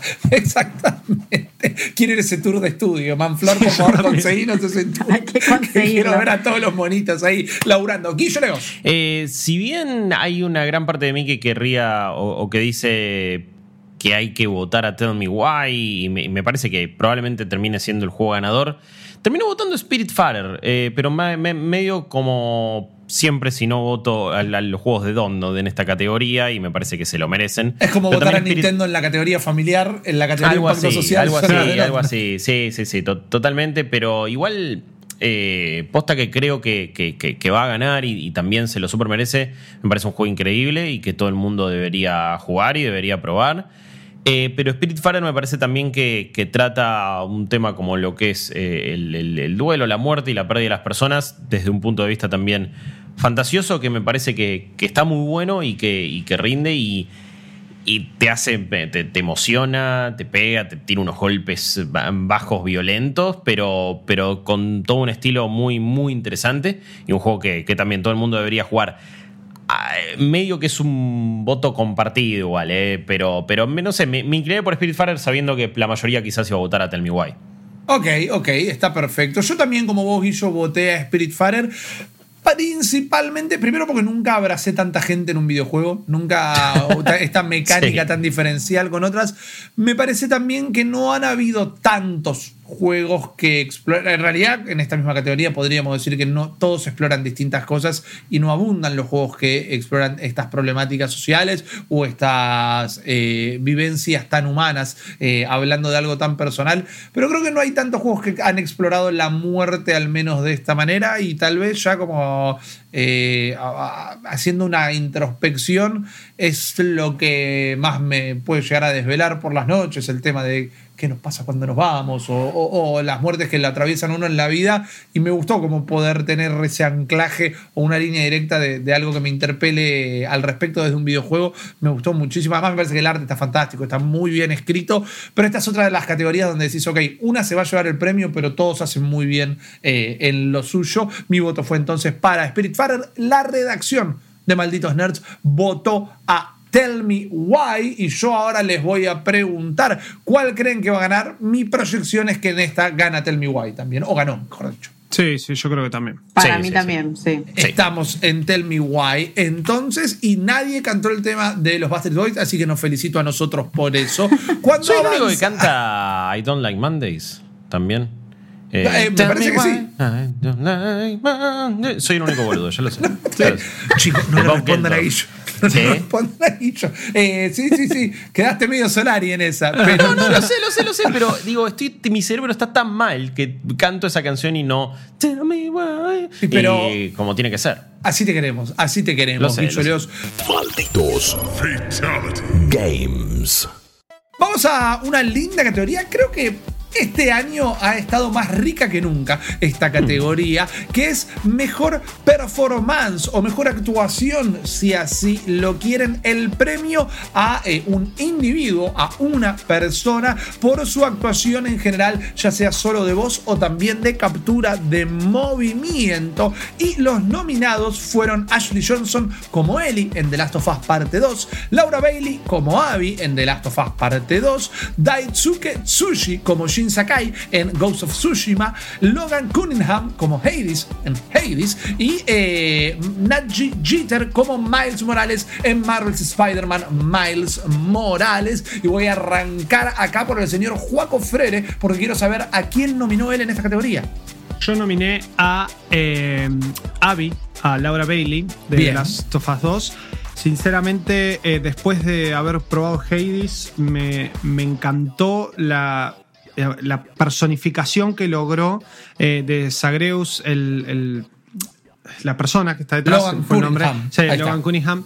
Eh, y sinceramente creo que todas son excelentes performances. Incluso la de Shin Sakai es algo que me voló la cabeza y me encantó que hayan tomado a un eh, actor americano de origen japonés que pudo hacer las dos, eh, los dos voice actings. Eh, pero definitivamente Abby, incluso más que Ellie, fue en el momento en el que me tocó enca- encarnarla y encarar esa parte de Last of Us 2, en todo momento me voló la cabeza y logró hacer lo que creo que el juego apunta, que es que un poco entiendas lo que hay del otro lado en toda esa narrativa que lleva adelante de Last of Us 2 y creo que Abby y Laura Bailey lo lograron. Yo en esta categoría, eh, mientras que comparto que son todas fantásticas y creo que la categoría podrían haber sido solo personajes de The Last of Us, sobre Sí. todo por lo que fue el laburo de captura de movimiento, inclusive en el caso de Laura Bailey, por ejemplo, porque Ashley Johnson pone voz y captura de movimiento, pero eh, Laura Bailey puso... eh, tuvo la captura también, pero no era el modelo del cuerpo. Digo, me parece que podrían haber estado los modelos Claro. de los cuerpos, la gente que puso las voces, la gente que hizo las capturas, eh, porque hay una excelencia. En todo eso hablamos mil veces de cómo eh, hacen la cara de hacer esfuerzo, de que les molesta la lluvia que está cayendo. Si vos se te ocurre empezar a mirar las caras y las interpretaciones de los personajes, ha sido un laburo increíble. Pero en este caso se lo di a Nachi Jeter como Miles Morales, porque la verdad que Pocas veces recuerdo haber encarnado un adolescente que se sienta tan un adolescente de verdad. La voz quebradiza por momentos, la emoción en el timbre cuando está haciendo algo eh, que le copa. Eh, Miles Morales me ha parecido un gran juego. Pueden leer mi review en malditosnerd.com. Ya dije en este mismo podcast que me pareció mejor que el primero, inclusive. Eh, y fue como una sorpresa. También un premio revelación. Eh, por eso le, le, ve el voto a Naji Cheater. Me ha encantado lo que hizo. Lo estoy jugando de nuevo ahora en Play 5 y la verdad que me encanta. La personalidad y la fuerza que le pone a lo que fue su interpretación. Flor, eh, tu voto o tu nominación para quién fue en esta categoría? Yo también voté a Laura Bailey, obviamente de todo lo que dijo Joaco, a mí me parece que, qué sé yo, Abby es el personaje de Last of Us, sabiendo Sí. todo el, digamos, todo el laburo que hay atrás, obviamente, bueno, de actuación la rompe, captura movimiento y demás.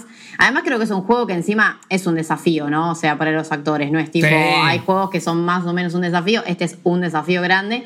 Y después, porque bueno, a ver, es Laura Bailey, o sea, está en Gears, está en, eh, ¿cómo se dice? Está en mil juegos, chicos, o sea, y la mina la rompe y bueno, Mal. o sea, creo que, a ver, fue difícil, porque lo mismo pasa con el actor de Shin Sakai, a mí me llegó un montón el personaje, no esperaba, no esperaba que me llegue como me llegó, y lo mismo pasa con el pibe de Miles Morales, pero eh, nada, Laura Bailey es Laura Bailey, así que adentro. La bola la ingle, la bola la ingle, sí. Exacto. Totalmente, no hay con qué darle. Juaco. Eh, voy yo, voy No, yo. voy yo, yo. perdón, Guillo, mil disculpas, mil disculpas.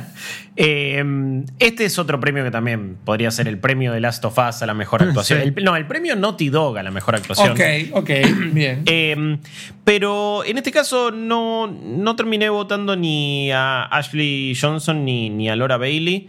Eh, más bien porque sé que probablemente lo van a ganar. Entonces dije, no, voy a ir con Najee Jeter, muy, en, en- en parte por los mismos motivos que dijo Rippy. Eh, conecté mucho con el personaje. Realmente es como. Me, me- transmitió un montón de carisma, amor, eh, mi- miedos también, inseguridades, pero las ganas de abrazar constantemente que tenía Miles es, tremendo y me parece que, que eso el Na- Nachi Jeter lo, hace muy bien y es en gran parte porque el personaje funciona, ¿no? Sobre todo eh, es muy loco que funcione tan bien en las espaldas y, y en- y- y después de algo como Into the Spider-Verse, ¿no? Y es como, ok, fíjate cómo no estamos comparando todo el tiempo cabeza a cabeza Miles Morales con Into the Spider-Verse y eso me parece que, si bien Ah. está la referencia, obvio, pero no es una cosa que decís, y bueno, pero no es Into the Spider-Verse, y bueno, Claro. pero no es... No, está tan bien y el personaje cala tan, fondo, tan, tan, tan a fondo en, en- en- en- en tus emociones y en lo que sentís y en cómo conectás con él, que me parece que eso hay que destacarlo y hace un laburo tremendo. Con el correr del juego, la, lo, em- el- emocional y la- el peso emocional empieza a crecer eh, cada vez más y parece que termina en un clímax eh, argumental y, y emocionante muy grosso, muy fuerte y lo lleva muy bien adelante, pero es más bien por lo que decía Rippy, ¿no? Me- medio premio revelación. Ahí está, fantástico. Entonces, tenemos dos votos para Laura Bailey, tenemos dos votos para Naji Jeter. La redacción de Malditos Nerds ha decidido, o decidió en su momento, nominar a Laura Bailey como Abby, y me parece que eh, más que merecido, realmente estoy con Flor en que es el personaje del juego eh, y es uno de los personajes del año directamente. Y adelanto diciendo que mi proyección apunta que creo que Laura Bailey va a ser quien lo gane. No Sí, sé cómo sí. lo ven ustedes. Laura También. Bailey. Para mí también, ¿eh? Y Para mí lo va a ganar a Ashley Johnson. Ok, bueno, fantástico. bueno. Anoto, anoto las dos aquí. Mientras avanzamos a la siguiente categoría. Una categoría interesante, una categoría que eh, es lindo hacer el apartado, o es un buen momento para hacer el apartado de presten la atención a estas cosas. El audio y la música a veces pueden llegar a ser el 50% de un videojuego, sobre todo cuando está bien utilizado. Y esta es la categoría de mejor diseño de audio, reconociendo el trabajo del audio de lo que está pasando en el nivel, no la música pasi- específicamente, y el diseño de ese audio, cómo suenan las armas, cómo suena el auto, cómo suena en los personajes cuando dicen algo en el medio de la pelea, la espada cuando choca contra un escudo, etc, etc. Y los nominados fueron Doom Eternal, Half-Life Alyx, Ghost of Tsushima, Resident Evil 3 y The Last of Us parte 2. Eh, Juaco ¿a quién nominaste en esta categoría? nominé a The Last of Us parte 2. Eh, si hay, hubo una cosa que me pasó en el juego que si no me hubiese pasado hubiese nominado Ghost of Tsushima porque me parece que del resto de, los, de las propuestas es el que mejor lleva adelante la ambientación cuando estás yendo en caballo por un páramo y todo lo que escuchás y todo lo que pasa y el viento y las hojas. Me parece increíble lo que lograron con eso. Pero hubo una situación, que no voy a spoilear, cierto túnel en The Last of Us parte 2, en donde estaba como intentando escaparme de unos enemigos y me quedé sin balas, hubo una explosión, me saltaron bichos de donde no esperaba que me saltasen y los gritos que pegó Ellie en esa situación me acordé de eso y dije, la cantidad de sensaciones que me pasaron una atrás de la otra y no se veía nada en la pantalla porque el túnel está todo oscuro. Entonces dije, para, esto lo logró el sonido y esto lo logró no solo un sonido 3D y una superposición de sensaciones que estuvieron bien logradas, porque me dio desesperación, me dio miedo, me dio ansiedad, todo junto. A ver, son sensaciones malas, obviamente, no busquen tener eso en un juego, pásenla bien, pero posta que me acordé de esa situación y dije, no, esto no hace rato que no hay nada que me hace sentir esto en una pantalla en donde está todo color rojo, porque hay una bengala o porque está todo oscuro. Y eso lo logró el sonido, así que por eso nominé a The Last of Us Parte 2. Hermosas palabras, Juaco. Guillo Leos. Eh, en mi caso voy a ir por Half-Life Alyx. Eh, entiendo que igual quizás el laburo a, a nivel sonoro va muy de la mano con lo que es eh, justamente la inmersión que genera la realidad virtual y el hecho de, bueno, sí, estás envuelto en ese mundo, entonces cada ruidito medio que cobra una importancia mayor, pero el, trabajo que se hace en cada ambiente, eh, en, cada eh, cloaca en la que nos metemos, hotel en el que entramos, eh, la verdad que es es impresionante el, laburo que hizo Valve a nivel técnico y a nivel sonoro. Me, parece que hay, hay algo a destacar.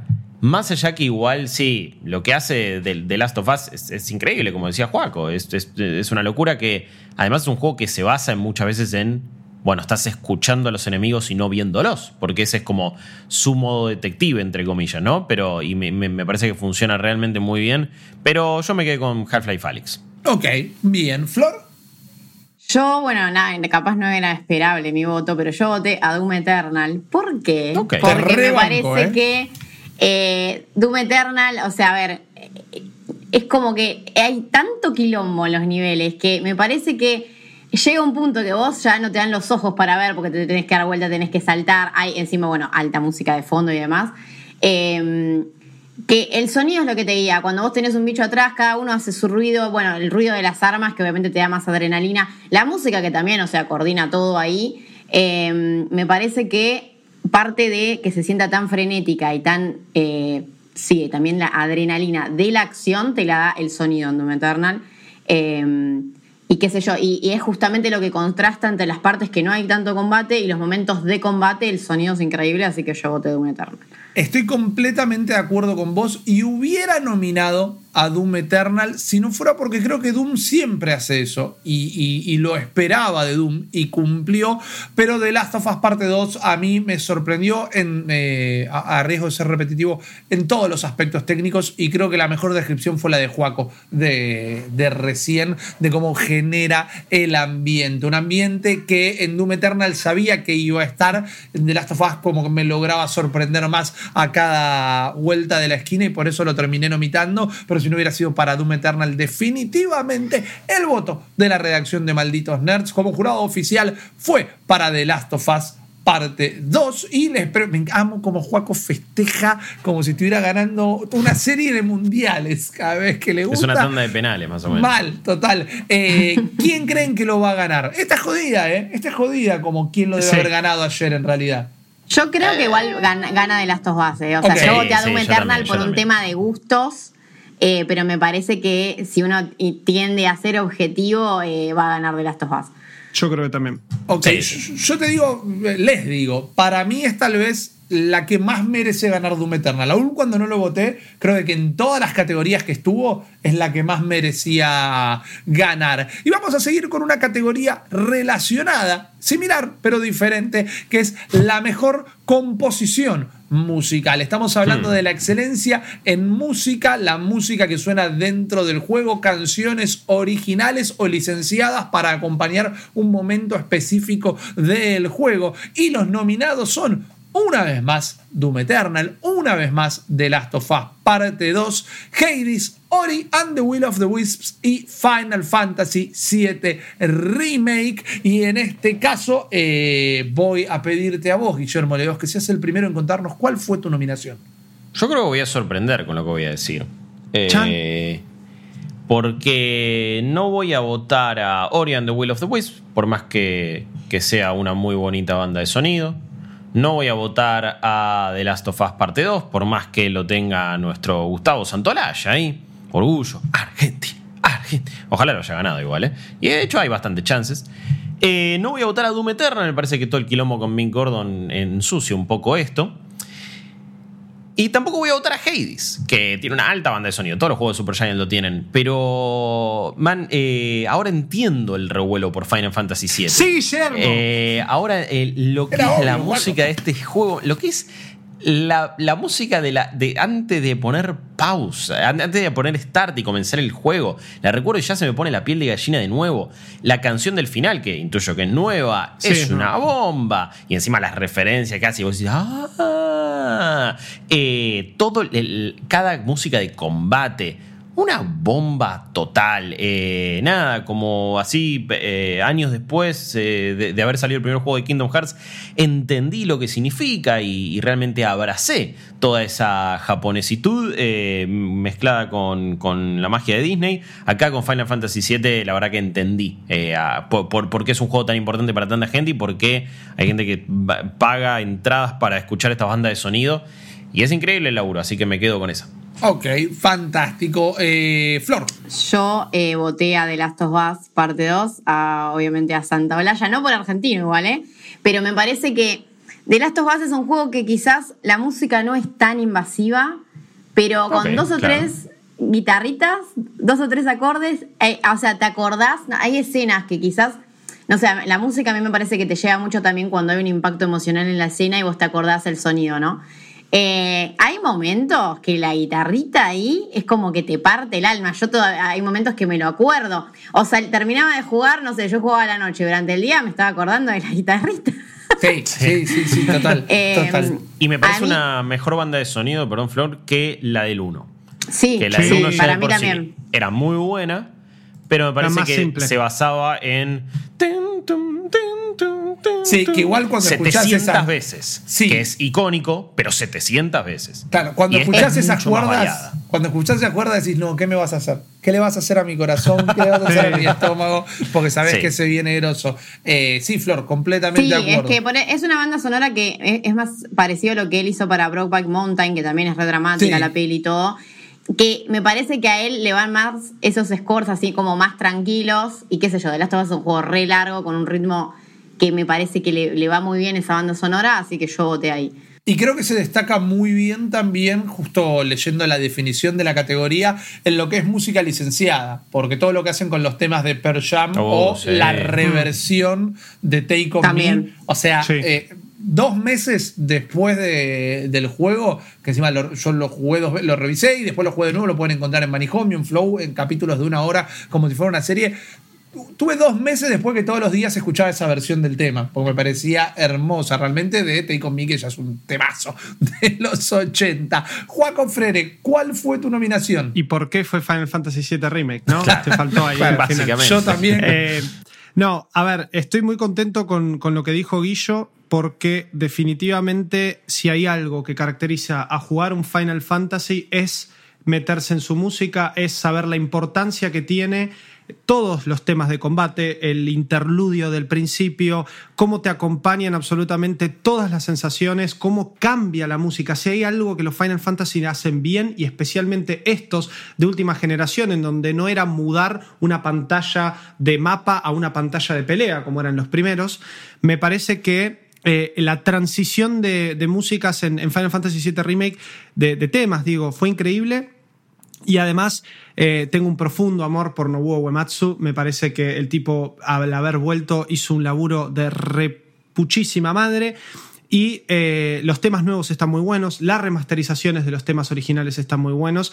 Y estamos hablando de uno de los Final Fantasy más icónicos, con algunas de las canciones más icónicas. Y me parece que están todas muy bien representadas, porque sabemos que el juego técnicamente en muchas secciones no es lo mismo.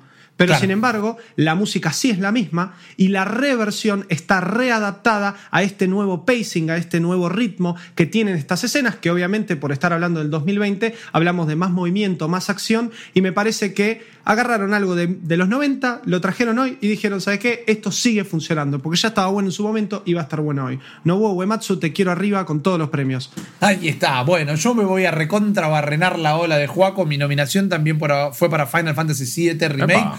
Por todo lo que dijo, eh, me parece, a, a- a mi gusto, ¿no? A como a mí me gusta la música, tal vez la mejor OST de un juego desde Persona 5.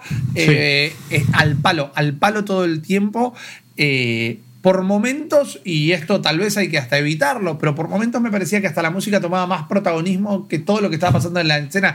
La, el nivel de la moto, casi al principio No, del no. juego, la banda sonora ahí, y está nivel, jugando. Sí, yo me quería parar en la silla y sacar la remera, ¿viste? Y era el, el gordo ventilador a pleno. Eh, hay, hay batallas que son increíbles y es una banda sonora que a, mí me gusta mucho cuando tengo que escribir eh, una review, una nota, algo por el estilo, me gusta ponerme música instrumental, ¿no? Sin, sin voces, sin lírica.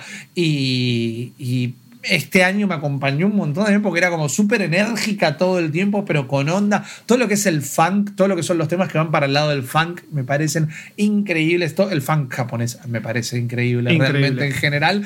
Eh, y esto, ¿no? Lo, lo viejo con lo nuevo, la reversión. La remake no solo pasó por las mecánicas, pasó un poco por la música. Y por eso mi voto fue para Final Fantasy VII Remake. Y el voto de la redacción de Malditos Nerds fue para Final Fantasy VII Remake. Quiero decir una cosita, Ah, a ver, rápido, rápido. Posta, Dale. falta, encima no están todos los temas, falta de lo mejor que tiene el soundtrack de Final Fantasy VII en las siguientes partes. O sea que con menos temas incluso lograron esto. Nada ok, más. Solo ok, quiero decir bien, eso. es un buen agregado, es un buen agregado. ¿Cuál creen que ganó ayer? Porque esta me parece que está súper reñida. Está peleada. ¿eh? Está Eh, súper para mí reñida. lo gana The Last of Us parte 2. Eh, Ok. Para mí también. Flor. Y es que en realidad, a ver, en realidad, eso, o sea, las bandas sonoras de Final Fantasy, incluso no siendo fan, no sé, yo hay, eh, o sea, la del 10, poner me encanta, hay un montón que me encantan y, y cada tanto escucho incluso. Entonces puede ser que gane. Pero creo que va a ganar igual eh, de Last of Us Parte 2, porque por cómo votan, ¿eh? Para mí. Sí, sí. Así votan, es lo que vamos Así a estar votan. diciendo.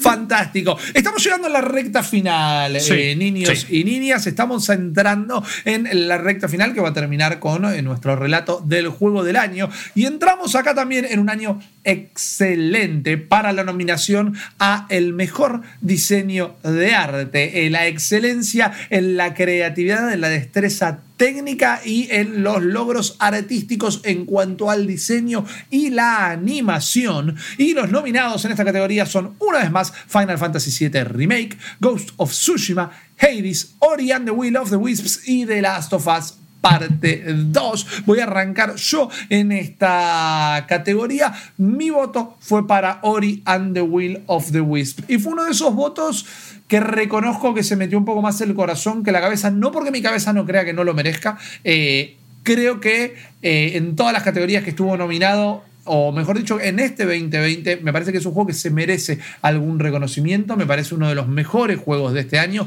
que tal vez no lo recordamos tanto porque salió muy al principio del mismo, cuando el mundo directamente era otro. Pero por más que está en un par de categorías y no me parece que las merecía en esas otras, lo que es diseño de arte. eh, todo lo que es diseño de color, lo que es animación, eh, backstages, eh, parallax, todo eso que conforma Will of the Wisp, me parece que lo hacen, lo transforman en un juego hermoso, inclusive desde lo que no se ve, porque hay toda una sección de este Metroidvania que es como en una cueva de arañas, que la mecánica principal es que está todo absolutamente a oscuras y no ves nada, y aún así el diseño sobresale y se destaca. Ese sapo gigante que nos encontramos al principio para mí uno de los personajes del año realmente, y por eso mi voto fue para Ori and the Will of the Wisps. ¿Cuál fue el voto de Florencia Orsetti? Yo voté a Hades. Ok. Porque, eh, a ver, es, es una categoría igual eh, difícil, porque Sí, había mucho súper. juego para votar.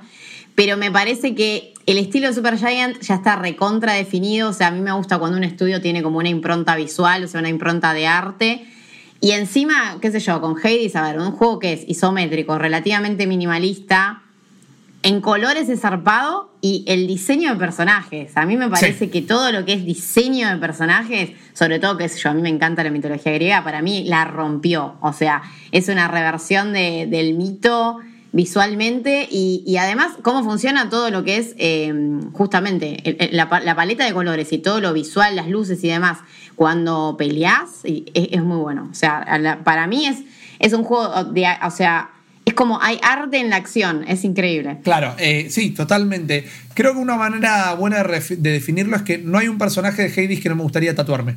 Cuando te aparecen posta. todos los dioses, me parece que eso ya habla muchísimo de la dirección de arte. Eh, Joaquinio. Sí, Joaquinio votó a eh, Ghost of Tsushima porque eh, definitivamente en todo lo que va de mi carrera gamer y mi vida por los videojuegos, nunca me encontré con un juego que me, haya- me haga detenerme tanto en el modo foto, tanto en decir, no, esto no se puede ver así. Y lo estaba jugando en PlayStation 4 Pro, con HDR, una tele preparada, además. Eh, hace muy poco tuve la chance, muchas gracias eh, chicos, y lo van a poder escuchar también en el podcast especial que grabamos de PlayStation chi- de 5, eh, que Ghost of Tsushima en PlayStation 5 en modo High Resolution anda a 60 cuadros por segundo. Entonces, es Sí, realmente es para chuparse los dedos porque además de ese apartado y ese espectáculo visual que genera, correrlo eh, de esa forma me parece que it's the way eh, to be played. Pero bueno, no, definitivamente Ghost of Tsushima es mi voto. Ok, fantástico. Guillermo Leos. Eh, no, en, en mi caso voy como con, con, con Hades, como, como decía Flor. Me parece que eh, la cachondez de los personajes habla por sí sola y el hecho Sí. de que sean todos extremadamente apetecibles, eh, me parece que te, te demuestra que hay una dirección artística fantástica. No, pero eh, en general. Soy un, a ver, soy un toque fundamentalista y talibán de Supergiant, entonces todos sus juegos me parecen una obra de arte en movimiento con este, un, estilo muy propio y que se va también repitiendo en algún punto, pero con leves variaciones. Pero Bastion, Transistor, Pyres y ahora Hades son todos juegos que mantienen una línea, pero cada uno te sorprende por motivos diferentes. Y acá es. Eh, el- te- en los premios, en los Oscar tendría el premio también a mejor vestuario, a mejor maquillaje. Ok, Sí. te banco, Eh, te banco. ir- ir- iría también por ahí, porque es una locura lo que hacen y cómo reinventan a estos, a, a estos personajes mitológicos que teníamos tan establecidos en nuestra cabeza, pero que de repente pueden aparecer de otras formas. Pero Quiero bueno, hacer llegar a un- cosplay de Zagreus. De, to- de todos, Posta. de todos. Sos el único de acá que sí. lo puede hacer, te diría. Sí, también. Sí, realmente yo daría bastante lástima. Yo estoy Eh, para cancerbero, más que nada. Mal, sí. pero, pa- Hades tiene una buena pancita, así que yo me parece que de última voy por ahí. Pero, pero no, me, me- eh, sí, me, me parece que no solo son los personajes, también son los escenarios, es Sí. lo- los detalles que hay en el fondo, el llegar a un nuevo eh, reino, por así decirlo, o estrato de, de- de- El de- de Elysium, esta man. Escalada que sí, que, que todos hacemos hasta intentar salir del infierno, es sorprenderte con un nuevo paisaje.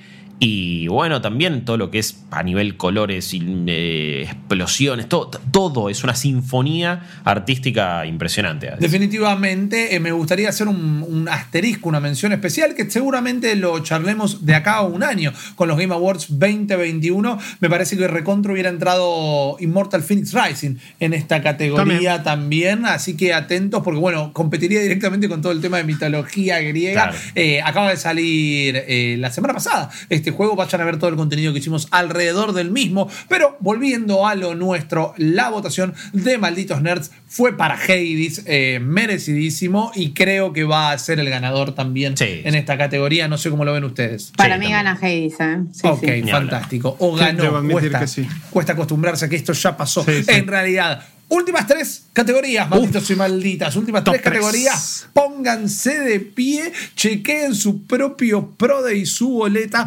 porque vamos a ir a la mejor narrativa. La mejor narrativa es la excelencia en el storytelling, en cómo se cuenta la historia de un juego y el desarrollo narrativo dentro del mismo. Y los nominados fueron eh, 13 Sentinels, Aegis Rim, Final Fantasy VII Remake, Ghost of Tsushima, Hades y The Last of Us Parte 2. Te voy a preguntar, Guillermo Leos, fuiste el último, ahora serás el primero. ¿A quién nominaste como mejor narrativa? Eh, a, a- a The Last of Us parte 2, porque incluso sin hacer algo nada, revolucionario en cuanto a narrativa, porque está contando una historia mm, lineal, más allá de, bueno, perspectivas, saltos en el tiempo, en cierto, no es que los personajes viajen en el tiempo, pero va- va- vas y venís en un montón de cosas. Me parece que es un juego que obviamente se apoya en eso, en la conexión emocional con los personajes, en, lo intenso que es, en lo impredecible que son algunas cosas,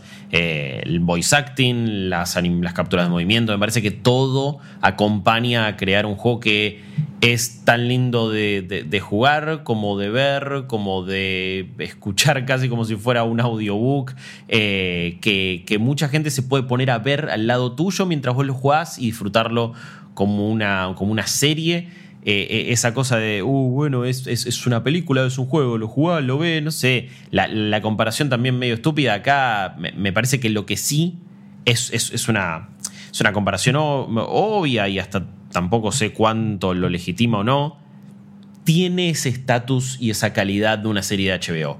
No por nada ahora se va a hacer la serie de HBO de Last of Us, pero sentís que está a esa altura en cuanto a guion y en cuanto a manejo de la narrativa que solamente ves en series de, esa cadena y que ves en Chernobyl, en Sharp Objects, eh, en, un montón de, otras series que han sacado en el último tiempo y me parece que The Last of Us está a esa altura y, y por eso lo elijo como entonces mejor narrativa. Fantástico, Guillo, muchísimas gracias por tu testimonio. Eh, Juaco, ¿cuál es para vos el juego con la mejor narrativa este año? The Last of Us, parte 2, sin lugar a dudas. Eh, la verdad que es otra de las categorías que de vuelta vuelvo a decir, jueguen todo, jueguen todo porque no hay, eh, no hay ninguno que no esté merecido estar ahí para nada. Eh, me parece que de la forma en la que con todo el apartado visual, sonoro, como decía Guillo recién, con el voice acting, con los actores, siento que The Last of Us me llevó de la mano durante treinta y pico de horas que dura el juego y no solo eso, sino que además me la cortó en un momento. Porque agarraba y me decía, ¿te gusta por dónde va? ¡Pah! La vida no es así, sabés que es toda una mierda. Y después, no, bueno, pero las cosas pueden salir mejor. ¡Pah! ¿Qué te pasa? ¿Vos te pensás que esto es fácil? Y siento que eso es gracias a un guion, a unos personajes bien escritos, y eso es la narrativa, al fin y al cabo. Así que eh, hace mucho no lo sentía, la pasé muy bien y muy mal. Gracias, Naughty Dog. Mi voto es para vos. Fantástico. Mi voto hubiera sido para The Last of Us por todo lo que acaban de decir, pero terminó siendo para Hades por la particularidad de agregarle, tal vez de la mejor manera hasta el momento, la narrativa a un juego del estilo, la narrativa a, a un roguelite que hay roguelikes que han manejado bien la narrativa. No digo que sea el primero que lo haga bien, pero creo que nunca nadie lo había hecho como Hades. Creo que eh, hay un sentido en su historia. Creo que todos los personajes aportan tanto color como los personajes de The Last of Us parte 2. Me estoy adelantando un poquito pensando que para mí lo va a ganar o lo merecería haber ganado eh, si es que no lo hizo de Last of Us parte 2. Pero Hades tiene el valor agregado en mí de haberlo hecho tan bien en un género que no suele ser reconocido por su narrativa. Pero le tengo que preguntar a Flor a quién había nominado en esta categoría. Y también a The Last of Us parte 2. Eh, todo, a ver, todo lo que dijeron los chicos. Además a eso quiero sumar todo lo que es, qué sé yo, la narrativa ambiental que uh, muchos juegos, a ver, la narrativa ambiental es re común en gaming, pero muchos juegos la tienen, qué sé yo, más artificial. Este juego, la verdad que con los espacios, con la gente que encontrás muerta, con las cartas, con lo, con, lo, que te cruzas por ahí, es como que te, genera un mundo creíble que encima hasta te dan ganas de detenerte, de buscar. Eh, está como todo también integrado al, encima al gameplay. Eh, que me parece que, bueno, es como que si vos desarmás la narrativa en todo, en guion, historia, personajes, eh, eh, ambiente, todo, es como que funciona en todo aspecto, la verdad, de las dos parte 2. Así que va ese. Definitivamente, Flor. una vez más, casi me convencé si no fuera porque esta boleta ya fue emitida y los premios ya han pasado. La redacción de Malditos Nerds emitió el voto por Hades en categoría como mejor narrativa. Opa, opa, Flor, tenés un veto si no querés usar. Yo, ahí, yo ahí vetaría, chicos. Ahí va. Ah, vamos, primero de Flor. Ok. Bien. primero. Tenemos el veto simbólico de Flor. No está de acuerdo con la, en la votación emitida por parte de Malditos. No es contra nadie. Cada uno tenía este derecho. Pensé que. Gracias, Flor, por usarlo, porque pensé que iba a quedar como siempre el anti, que era el único que lo había Yo creo que lo iba a usar, me parece. ¿Por qué lo usaste vos, Rippy? No me acuerdo eh, ya. Uy, tenemos que retroceder toda la lista. Lo había utilizado. Eh, con mejor juego de acción-aventura. Con mejor ah, juego de acción-aventura con Ghost of Tsushima, exactamente, porque me parecía que no era el mejor de esa categoría. Acabamos de repasar tantos juegos que ya tenemos un bolonqui en la cabeza terrible. ¿Quién creen que lo va a ganar? Yo creo que lo va a ganar de Last of Us. Yo creo que también. Yo creo que también. Para mí también lo va a ganar de Last of Us. Eh, entiendo igual que, se que haya gente que vote a otros porque justamente la estructura narrativa de las of todo eso que, te engaña, que te da vueltas. Hay mucha gente a la que no le gustó, entonces entiendo que no lo voten. Pero para mí eso fue increíble, es lo que te atrapa. Claro. no, no, definitivamente. Ah, fue, una, fue una montaña rusa de, emociones. A mí cuando pasó por primera vez dije, ¿qué? Me acabas de comprometer 15 horas con un personaje y me lo cambiás y de repente dije, ah, está bien, me callo la boca, no quiero volver nunca más atrás. Eh, pero vamos a ir a una eh, categoría ahora, la anteúltima flor, que está muy relacionada con lo que vos acabas de decir, porque vamos a hablar de la mejor dirección. Estamos hablando del premio a la excelencia, la visión creativa y la innovación a la hora de diseñar un juego y contar su historia. Y claramente, The Last of Us estuvo entre los nominados, como también Final Fantasy VII Remake, Ghost of Tsushima, Hades y Half-Life Alex. Quiero arrancar por el señor Guillermo Leos en esta oportunidad. Bueno, esta es una categoría que es rara, es rara realmente, es, es, como difícil de, determinar o definir o, tratar de decidir cuál es el criterio.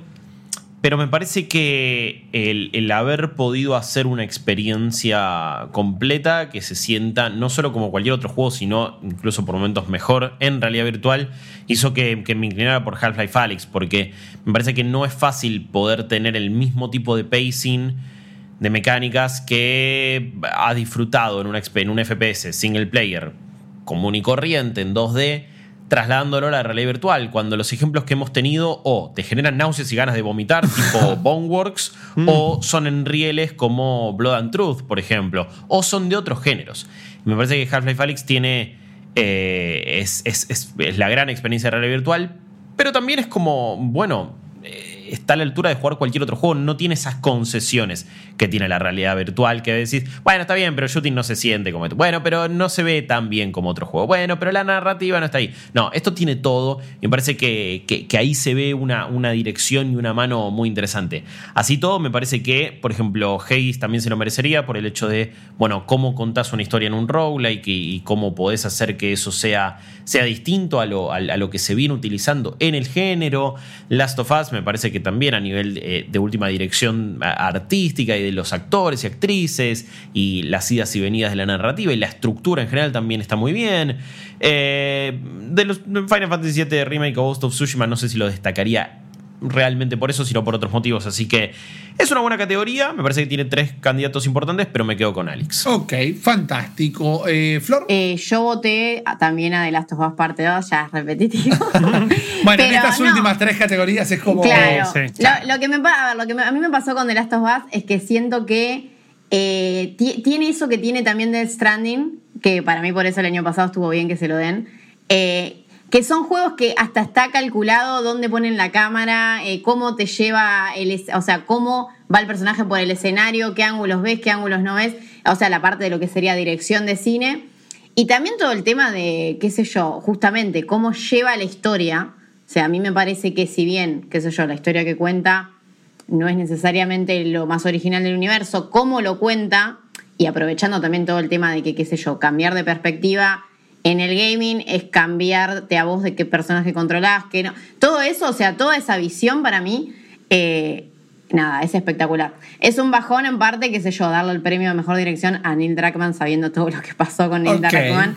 Pero bueno, también me parece que el juego, qué sé yo, atrás hay un montón de gente, es la visión quizás de una persona pero es un juegazo y, qué sé yo. Cambió la forma de presentar historias, la narrativa y me parece que también es por la dirección. Totalmente, totalmente. Yo en esta categoría eh, voté por Hades y me voy a anclar de, tu descripción, Flor, porque creo que si The Last of Us tiene un montón de esa perspectiva cinematográfica, creo que Hades es como súper teatral. Es una tragedia griega contar arriba un escenario particularmente y no delante de cámaras y me parece que eso le da un estilo muy, muy propio. Un tema del pacing, del ritmo de Hades, de cómo equilibra las eh, situaciones súper frenéticas, que son particularmente las de combate, con las más narrativas, que es cuando volvemos al punto de partida y hablamos con los distintos personajes y vamos a la cantina o inclusive hasta los momentos donde hablamos con nosotros mismos en eh, el bar, eh, perdón, en nuestra habitación. Eso para mí le da a Hades lo que es la mejor dirección.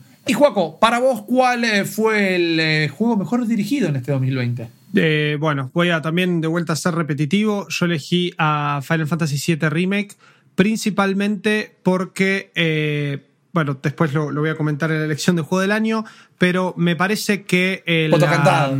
No, no, no, no, no es foto cantado, no.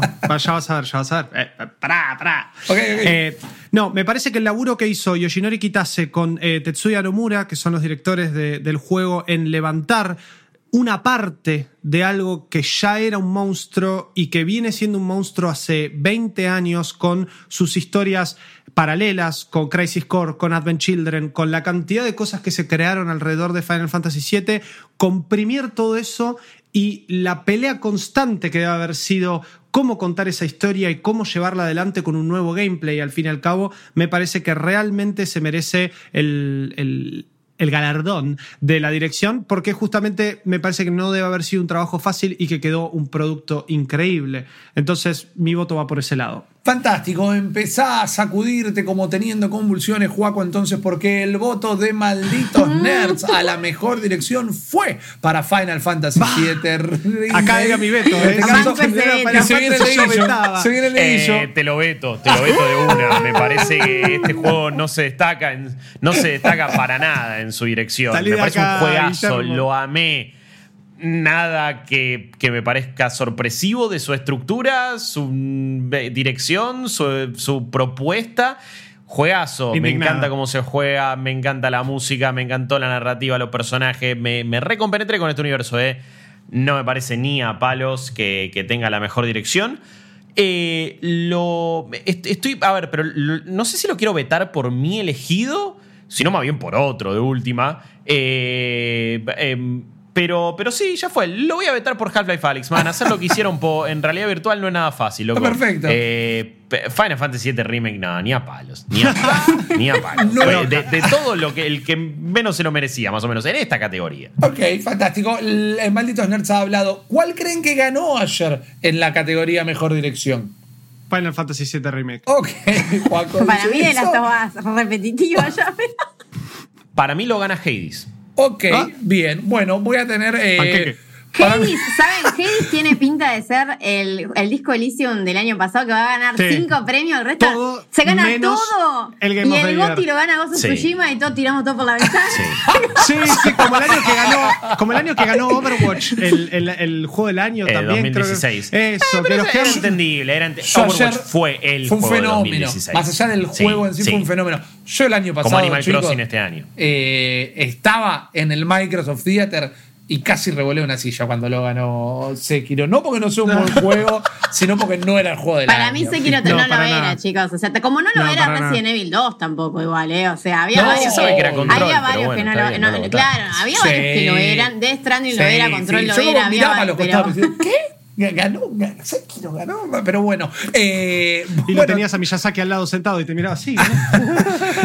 Tengo que anotar varios nombres en nuestra proyección. ¿Cuándo entramos en el mejor juego del año? El GOTY, The GOAT, The Greatest of All Time. El juego que este año ha sido elegido por el jurado compuesto por la prensa internacional como el juego que es reconocido por haber eh, entregado todo de la mejor manera eh, de lo que se compuso en las categorías anteriores, la mejor experiencia a través de todas las expresiones creativas y técnicas, ¿no? Todo lo que tiene que ver con su diseño, todo lo que tiene que ver con su narrativa, todo lo que tiene que ver con sus mecánicas de juego, todo en general lo que lo hacen el mejor juego de este año. Creo que los nominados, salvo un colado que vino con un amigo y dijo, che, sí, no, él me estaba guardando el puesto acá, eh, creo que es una de las nominaciones más parejas de, de los últimos años, definitivamente. Y los nominados fueron Doom Eternal,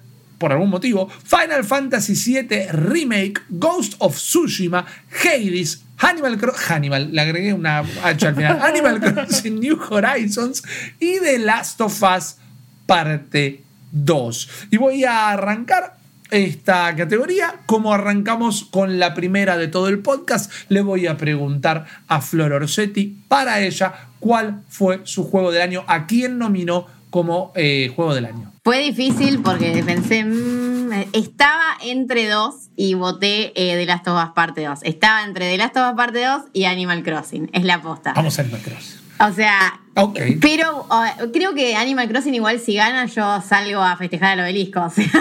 ¿eh?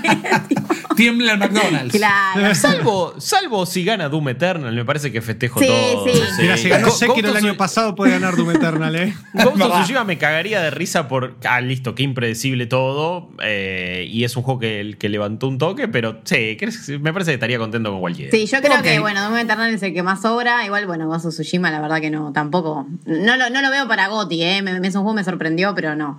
Eh, pero Más bueno, The Last of. Us Parte 2, a ver, por todo lo que ya vengo mencionando y además porque creo que, no sé, en, en- en términos de lo que es un, contar una historia en un juego de acción, me parece que avanza a, a la industria en un montón de aspectos.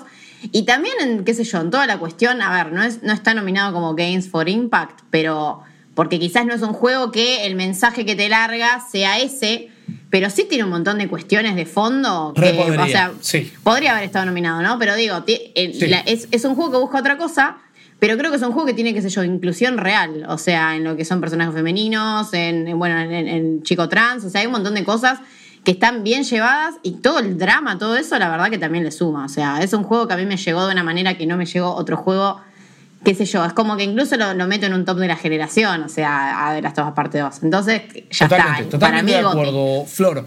Juaco Frere, tu juego del año. Sí, eh, creo que desde que lo terminé, desde que terminé The Last of Us 2, dije este va a ser mi juego del año. Incluso habiendo jugado Final Fantasy VII Remake antes, entiendo que para esta categoría y entiendo que con el peso que tiene de todos estos juegos, quizá eh, Final Fantasy quedaba más como lo nominé para Direction, para RPG, eh, pero cuando jugué Hades, eh, me, se me, me sentí en una calecita.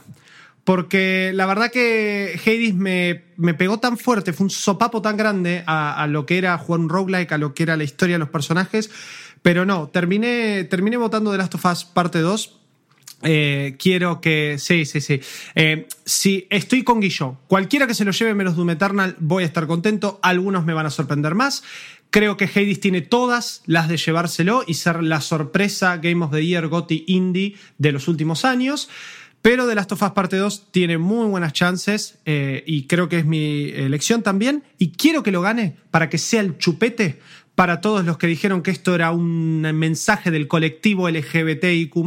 ¿Sabes qué? Va a ganar Game of the Year. ¡Mua! Así te vas a tragar tus palabras. Muchas Ok, gracias. No, me confundió por un momento el término chupete, creo que ibas por tapón, ponele, pero no, está no, bien. pero es un chupete, claro, es para que se calle en la boca. Está bien, me parece no fantástico. Es bueno, Una es bueno. aclaración, odio hacer esta, pero posta, eh, me, me aburre hacer estas aclaraciones. Pero para todos eh, y todas las Doom Slayers que nos están escuchando, no odiamos Doom Eternal. No, No, nos parece nada. que esté para Yo le puse un del 8 año. en la review, pero ni, en, ni a palos estaba para juego del año. Jueguenlo, está buenísimo, está en Game Pass, Claro. tanto en PC como en consolas, aprovechenlo, pero, Pero es raro no, ni a que palo, esté en esta ni a palo me parecía que tenía que estar nominado, sobre todo porque nadie habló realmente de este juego. O sea, Sí, el original, en teoría los, en los medios 2016. sí, Sí, que sí, son sí. jurados lo, lo nominan, pero, Claro. pero no hubo conversación alrededor Claro. de Doom Eternal. No tuvo ese impacto. Pero Guillo, ya que nos estabas charlando, nos Sí, estabas contando, dale. ¿me contás para vos cuál fue tu eh, elegido al juego del año 2020?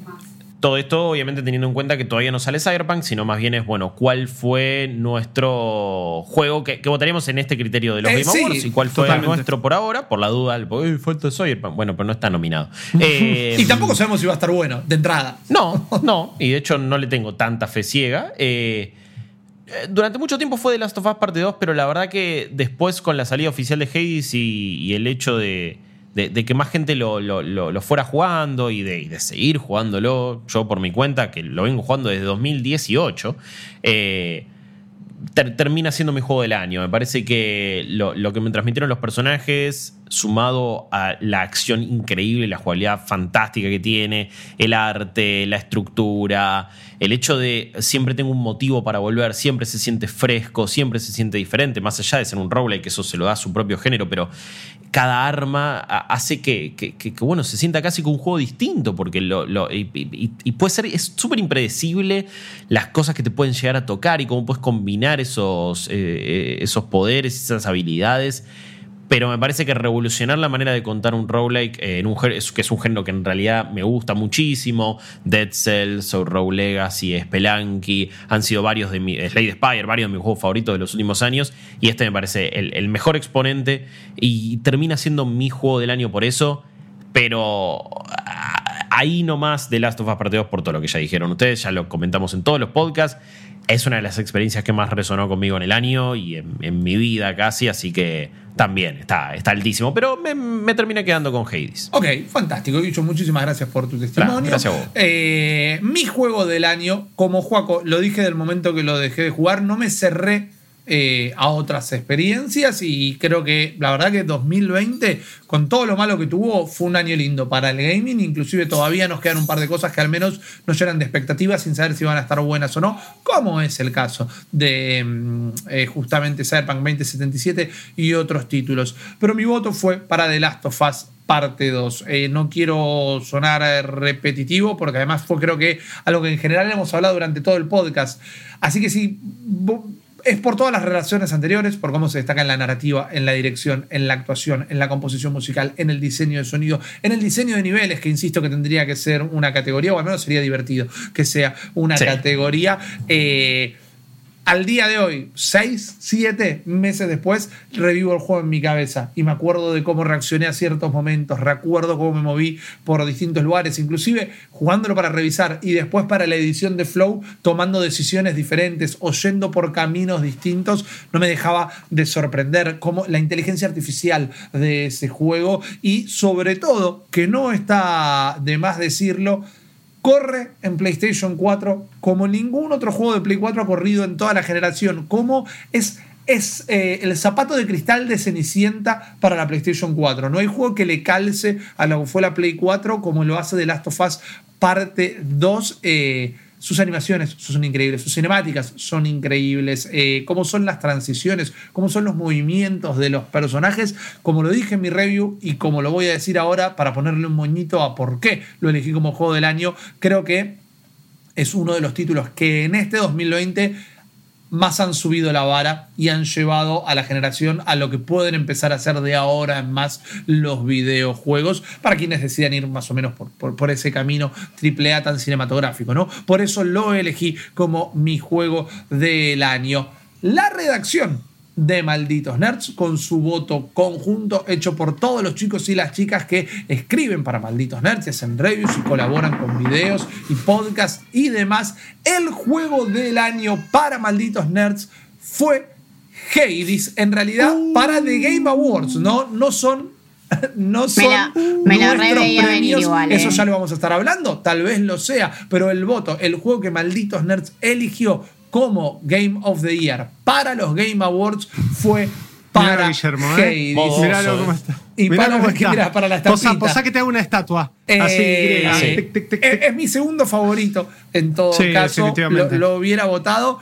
No estoy como para vetarlo. Sí estoy como para agarrarme a piñas en la puerta de la cancha si no lo gana de Last of Us. Pero, pero no estoy para vetarlo tampoco. Y ahora sí, chicos, como para ir cerrando, ¿quién creen que lo va a terminar ganando, que lo va a haber ganado ayer oficialmente? Mi, mi intuición me dice The Last of Us, eh, mi corazón de gamer me dice Hades y mi fanatismo me dice Final Fantasy, Bueno. que ya sé que no va a pasar, pero... Elegí un órgano de tu cuerpo, por favor. Ok, Juaco, me quedo, me quedo con el estómago, que Ok. bastante mal me la hizo pasar The Last of Us, especialmente en sus Bien. primeras dos horas. Bien, así bien, que sí, para mí va a ser The Last of Us. Flor. Yo siento que va a ser de las of Us, sí. Ok, bien. Guillo, ¿quién Yo crees que lo va a haber ganado? Yo siento que hay un consenso mayor en cuanto a la opinión en la prensa sobre Hades. Y por eso me ser. parece que Ojo. se Puede lo va a ser llevar. igual, eh. Sí. Ojo. Ok. Eh, Y me parece bueno. que eh, The Last of Us dividió un poco más. Hay mucha gente a la que el juego le enamoró, pero y, no dividió por las razones estúpidas que ya comentamos mil veces.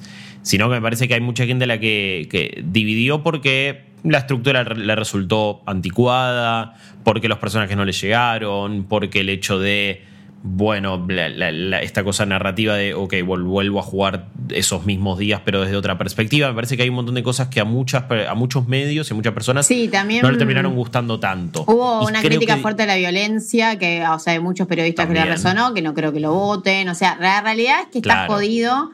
eh, está difícil realmente, porque qué sé yo, Hades es como Celeste, por ejemplo, o sea, son esos indies que ganan Goti o bueno, Disco Elysium. Claro. Entonces vos Sí. decís, puede ser, sí. Y si lo ganas, Sí. genial, ¿eh? es para salir. Ojalá, posta. Ah, Obvio, pleno. a eh, romper la M. Cualquiera de los dos me encantaría, pero creo que lo va a ganar porque hay más consenso. Pero nada más. Ok, eso. fantástico. Entonces, eh, malditos y malditas, estas fueron las votaciones individuales que elegimos cada uno de nosotros eh, para eh, armar la boleta de The Game Awards. Fueron cotejadas, sopesadas con el resto de la redacción de Malditos Nerds. Les voy a cantar el resultado final como para que lo recuerden. Solo el de Malditos Nerds, si les parece. La Dale, boleta dale. oficial para los Game Awards 2020 de Malditos Nerds. Fue Mejor Juego Debut Phasmophobia, Mejor Juego Multiplayer Call of Duty Warzone, Mejor Juego de Deportes o Carreras Tony Hawk Pro Skater 1 y 2, Mejor Juego de Estrategia o Simulador Crusader Kings 3, Mejor Juego Familiar Animal Crossing New Horizons, Mejor Creador o Creadora de Contenido Alana Pierce, Mejor Juego de Pelea Grand Blue Fantasy Versus, Mejor Juego de Rol Final Fantasy VII Remake, Mejor Juego de Acción o Aventura Ghost of Mejor Juego de eh, Acción eh, Hades, Mejor Juego VR o AR eh, fue para Half-Life Alyx. Innovación en la accesibilidad fue para The Last of Us Parte 2. Mejor eh, soporte de la comunidad fue para Fall Guys Ultimate Knockout. Mejor juego mobile para Among Us. Mejor juego indie para Hades. Mejor juego como servicio Call of Duty Warzone. Mejor eh, juego de impacto social Tell Me Why. Mejor performance eh, Laura Bailey como Abby en The Last of Us Parte 2. Mejor diseño de audio The Last of Us Parte 2. Mejor música y composición Final Fantasy VII Remake. Mejor dirección de arte Hades. Mejor dirección eh, de Final Fantasy VII Remake, perdón. Mejor dirección de arte Hades y juego del año.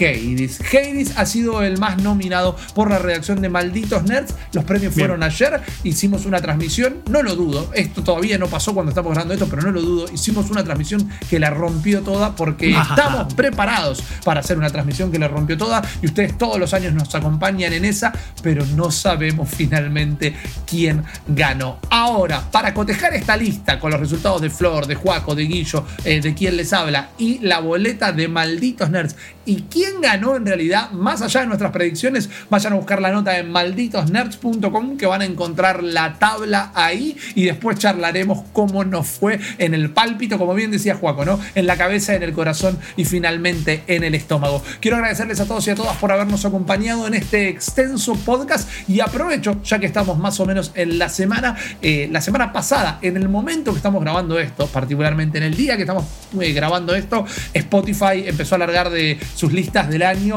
y no puedo ni explicar la cantidad de personas que nos acercaron para mostrarnos que malditos nerds, malditos games, maldito anime, eh, malditas movies, todo fue lo que más escucharon este año. Y si no era lo que más escucharon, está en absolutamente todos sus tops porque todos los días nos acompañan semana a semana bancando esta parada, esta parada con todo el laburo que una vez más todo el equipo de malditos nerds, son un montón de chicos y chicas laburando tanto delante como detrás de las cámaras y los micrófonos, hicieron y hacen estos podcasts que tanto disfrutamos hacer. Así que gracias por elegirnos, gracias por bancarnos y gracias por acercarnos, por visualizar eh, esa banca que nos hicieron. No vamos a juzgar necesariamente sus otras elecciones en podcast y o en listas musicales en esta oportunidad, pero gracias para elegirnos a nosotros y gracias a ellos. Quiero agradecer a Flor Orsetti, a Juaco Freddy, a Guillo Leos por eh, acompañarme durante este podcast, también a Emiliano Laño, el facha audio que estuvo operando todo detrás de la pantalla. Y yo, Ripi Risa, les agradezco una vez más porque nunca voy a dejar de hacerlo, que disfruten el resto de la semana, que tengan buen fin de ahora y prepárense porque ahora faltan los premios que importan de verdad, que son los gotis de Malditos Nerds muy pronto ese podcast. Nos vemos, gente. Chao. Esto fue Malditos Games, el podcast fichinero de Malditos Nerds.